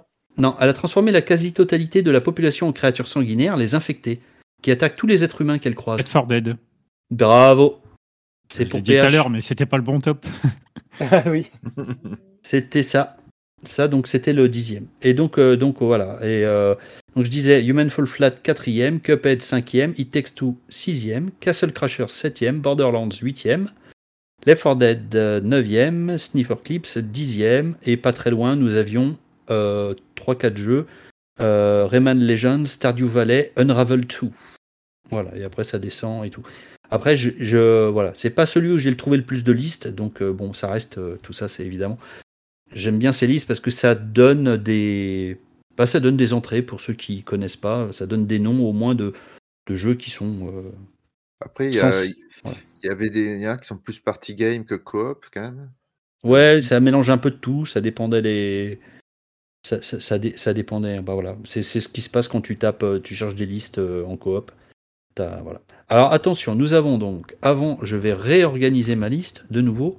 Nous avons donc Mazouak qui reste et qui va donc commencer. Ma- Marc, tu as 3, Mazouak à 2, euh, PH à 4, Grog à 6. La dernière liste que j'ai faite, euh, c'est les Walking Simulator. Donc Oh là là. là-dedans, euh, franchement, les premiers, c'est vraiment. ils se sont détachés, je trouve, assez facilement. C'est un peu plus difficile sur la fin. mais globalement, ouais, je pense que je pense que vous devriez. Enfin, le, le premier est largement premier en fait. Euh, et ben Mazouak, à toi. Les, walking, les best walking simulator. The Vanishing of Ethan Carter? Il est troisième, bravo. Yeah. Marc? J'en ai pas un seul. T'en as pas un seul? Ah non. Ok. PH Euh, J'en ai en tête, mais je sais plus son nom. Là, on, est un forestier, on est en communication radio avec une nana. Ouais, ouais, c'est ça. Et, il est, et il est, et le pire, c'est qu'il est deuxième. Et ben ouais, mais comme je ne sais plus comment il s'appelle, vu que je suis pas hyper fan des Walking Simulator, Eh ben, euh, bah, peut-être que quelqu'un va te prendre le, va te prendre le point du coup. faut Grog, tu l'as, moi mon point. Je l'ai, mais je vais pas lui piquer, je vais être sympa. Je vais dire euh, D- Der Esther. Ouais, Direster, il est cinquième. Ah, Le mec, il a déjà toute la liste, alors il va prendre tous les points. Non, mais j'en ai quelques-uns en tête. Mazouak, What Remains of Edith Finch? C'est le premier. C'est le meilleur jeu euh, pour les gens. Le meilleur Walking Sim. Tu as 4. Marc, à toi. Non, Tu Ah non, je, je- j'en ai pas. t'en as C'est pas du tout Ah ouais, c'est pas mon style de jeu du tout. Enfin, ça peut on pas par euh, Walking Simulator, mais euh, là, tout, tout ce qui a été testé jusqu'à présent, je j'ai pas. Ouais, t'en as, ouais, mais t'as quand même quelques chefs-d'œuvre, t'auras peut-être pu entendre parler. Mais euh, bah, not- bah, notamment ceux qui ont été déjà dit en fait. Les, la plupart que vous avez trouvé, c'est les premiers largement. Donc, On euh, peut le définir le, le genre Walking, euh, C'est walking un jeu où tu fais pas grand chose à part te balader dans le décor qui a été créé. Il y a des interactions habituellement assez simples, mais euh, il n'y a pas vraiment de gros gameplay, on va dire. Pour moi, en tout cas, c'est comme ça que je définis le Walking Simulator. Ouais, c'est un jeu, c'est un jeu qui te raconte une histoire en gros et qui te fait, euh, tu avances dans l'histoire, tu peux cliquer à des endroits et tout, puis c'est fluide quoi, tu vois. Euh, ok, donc euh, donc on va passer à, à- donc attends, je, je- c'est à PH du coup? Non, P- non c'est euh, je sais plus où on en C'est est. c'est à PH. C'est marqué. PH, vas-y. Ben ouais, mais j'essaie de retrouver ce putain de jeu là, mais je retrouve pas son nom à ce- cette connerie. Je vais t'aider. m'énerve. T'as- t'as- Qu'est-ce que le forestier, qu'est-ce que, da- qu'est-ce que fait un forestier euh, souvent euh, dans la forêt? Coupe du bois. Je te laisse te débrouiller avec ça. On, va le laisser, on va le laisser mariner un peu. Mais euh, en tout cas, tu as donné un élément tout à l'heure qui fait partie du titre. Ah, L'élément, il fait partie du titre. C'est un titre qui est en un seul mot, mais c'est un mot composé. Et euh, tu as donné l'élément euh, qui fait un élément qui fait partie du titre. On va, on va te laisser là. C'est peut-être que Sgrog va pas te le piquer, Ah, mais par contre au marche. tour suivant, à mon avis, il risque de te le piquer. J'en ai Si encore deux, trois. n'en trouve pas. Sgrog, t'as quoi? Euh, The Stanley Parable? Bravo, il est sixième Stanley Parable. Mazouak Je commence à sécher là. Je réfléchis, mais je vois pas trop. euh, C'est vrai que les autres sont plus durs. hein. Parce il y en a Euh, d'autres que je connais de nom, mais je suis pas. je sais pas Si, si il y en a un qui est connu, euh, il y en a un qui est vraiment qui a eu son un beau succès. Les, autres, je les connaissais un peu moins. Il y en a un autre euh, un peu plus horrifique. euh, peut-être, il y a peut-être The Deer Hunter. Euh, non. Tu voulais dire Hunter Call of the Wild peut-être? Non, Mais il non, est beaucoup plus loin. Il est beaucoup euh, plus loin. Deer Hunter, il n'y est pas. Euh, Marc, c'est toujours pas ton style. Euh, PH, Ça y est, j'ai. Firewatch. est-ce que Google t'a aidé? Ah, mais si, on l'avait cité celui-là, Firewatch, euh, dans deux éditions. Euh, Bien. Firewatch, il est, bah, moi, il est deuxième. hein. J'ai cru comprendre. Firewatch, il est, il est, il est juste derrière. euh, Alors, je vais vous donner un peu par rapport à ce qu'on, ceux qui ont déjà été dit. On a déjà le 1, le 2, le 3. What Remains, Firewatch et Vanishing of Ethan Carter. Il vous en reste quelques-uns à trouver. Euh, donc, Sgrog, qui a l'air le grand, grand spécialiste. Ouais. Everybody's Gone to the Rapture Ouais, il est septième. Voilà, c'est un, c'est un pro. chose euh, il est Grog. fort. C'est quoi ça? J'ai j'ai pas compris. Redis? Everybody, Everybody's Gone to the Rapture. Le joueur explore un petit village anglais dont les habitants ont mystérieusement disparu. Le joueur peut interagir avec des lumières flottantes à travers le monde, dont la plupart peuvent révéler des parties de l'histoire. Le joueur peut interagir avec des objets tels que des portes, des radios, des téléphones, des clôtures et des interrupteurs électriques. Donc moi, là, j'ai- voilà, c'est ce que j'ai récupéré. Donc il est septième ce jeu, donc euh, vraiment, apparemment, un très bon walking sim. Accent anglais euh, tout à fait euh, correct, contrairement à celui de Dukes ou de Gab. hein. Mazouak, est-ce que tu en as un de ta, dans ta besace? Non, il y a un vague truc auquel je pense, mais j'arrive pas à me rappeler le titre là, avec une DA un peu polygonale euh, où on joue euh, une, une mère de renard, mais euh, je sais même plus comment ça s'appelle. Mais je Ah, pense pas qu'il soit dedans. Le premier, c'était euh, une mère de, je sais- de, c'était quoi? C'était des, euh, Oui, des c'est. blaireaux, je crois. Et la deuxième, c'était des renards, mais euh, je sais plus comment euh, ça s'appelle. comment il s'appelle celui-là? Ouais, mais je pense pas que là, Je il, pense pas euh, qu'il soit dedans. hein, c'est- mais je non, peux- il est- il y a que il- ça il- que il est- je j'arrive à penser. il, il est pas, il est pas dedans. Il y en a, euh, il y en a, euh, il en reste euh, deux qui sont assez connus, je pense. Est-ce dit- Outer, Outer Wild, ça ferait partie de ça C'est plus exploration, mais euh, est-ce qu'on est dans les Non. catégories euh, Non, pas du tout. Euh, est-ce qu'il y en a un, un d'entre vous qui en a encore un, ou est-ce que je commence à partir, à- je pars dans les descriptions un Euh, petit peu je, pour je vous sais aider. pas si, je sais plus si on l'a donné euh, Gone Home. Bravo, il est quatrième. Oh, il est fort, ce Grog. Il est fort, ce Grog, là. Il a, il a tout éclaté. hein. Euh, Gone Home, il est quatrième, effectivement, juste devant le Dear Esther. Euh, après, il y avait Stanley Parable, Everybody's Gone to the Raptor. Euh, et après, nous avons donc euh, les quatre derniers, qui sont un peu plus durs. Alors, je vais vous dire le huitième. Jeu d'aventure qui se déroule dans une station orbitale désertée en 2088. Le joueur incarne une femme arrivant dans la station. Ah. Donc elle s'appelle Amy. Elle dispose d'un appareil lui permettant de superposer les spationautes disparus sur son To the environnement. Moon. Non. Non, c'est. Donc ah, ça, se passe en- un peu en réalité augmentée apparemment dans le jeu. Oui, oui, elle peut les je- voir se mouvoir. Merde. Je, je, je vois, il faut juste que j'arrive à retrouver le nom. Elle peut les voir se mouvoir, discuter entre eux et contrôle le mouvement de l'action scrutée. En enquêtant sur les faits et gestes des anciens habitants de la station, le joueur collecte des indices et avance dans l'histoire. Moi je le connaissais pas hein, celui-là personnellement. Si, si, j'en ai vu. euh, Ah si, en plus, c'est un des rares Walking Simulator que j'ai fait. Je pense, je pense que tu confonds, à mon avis. Ah, tu crois, pourtant, vu de la description, je suis sûr.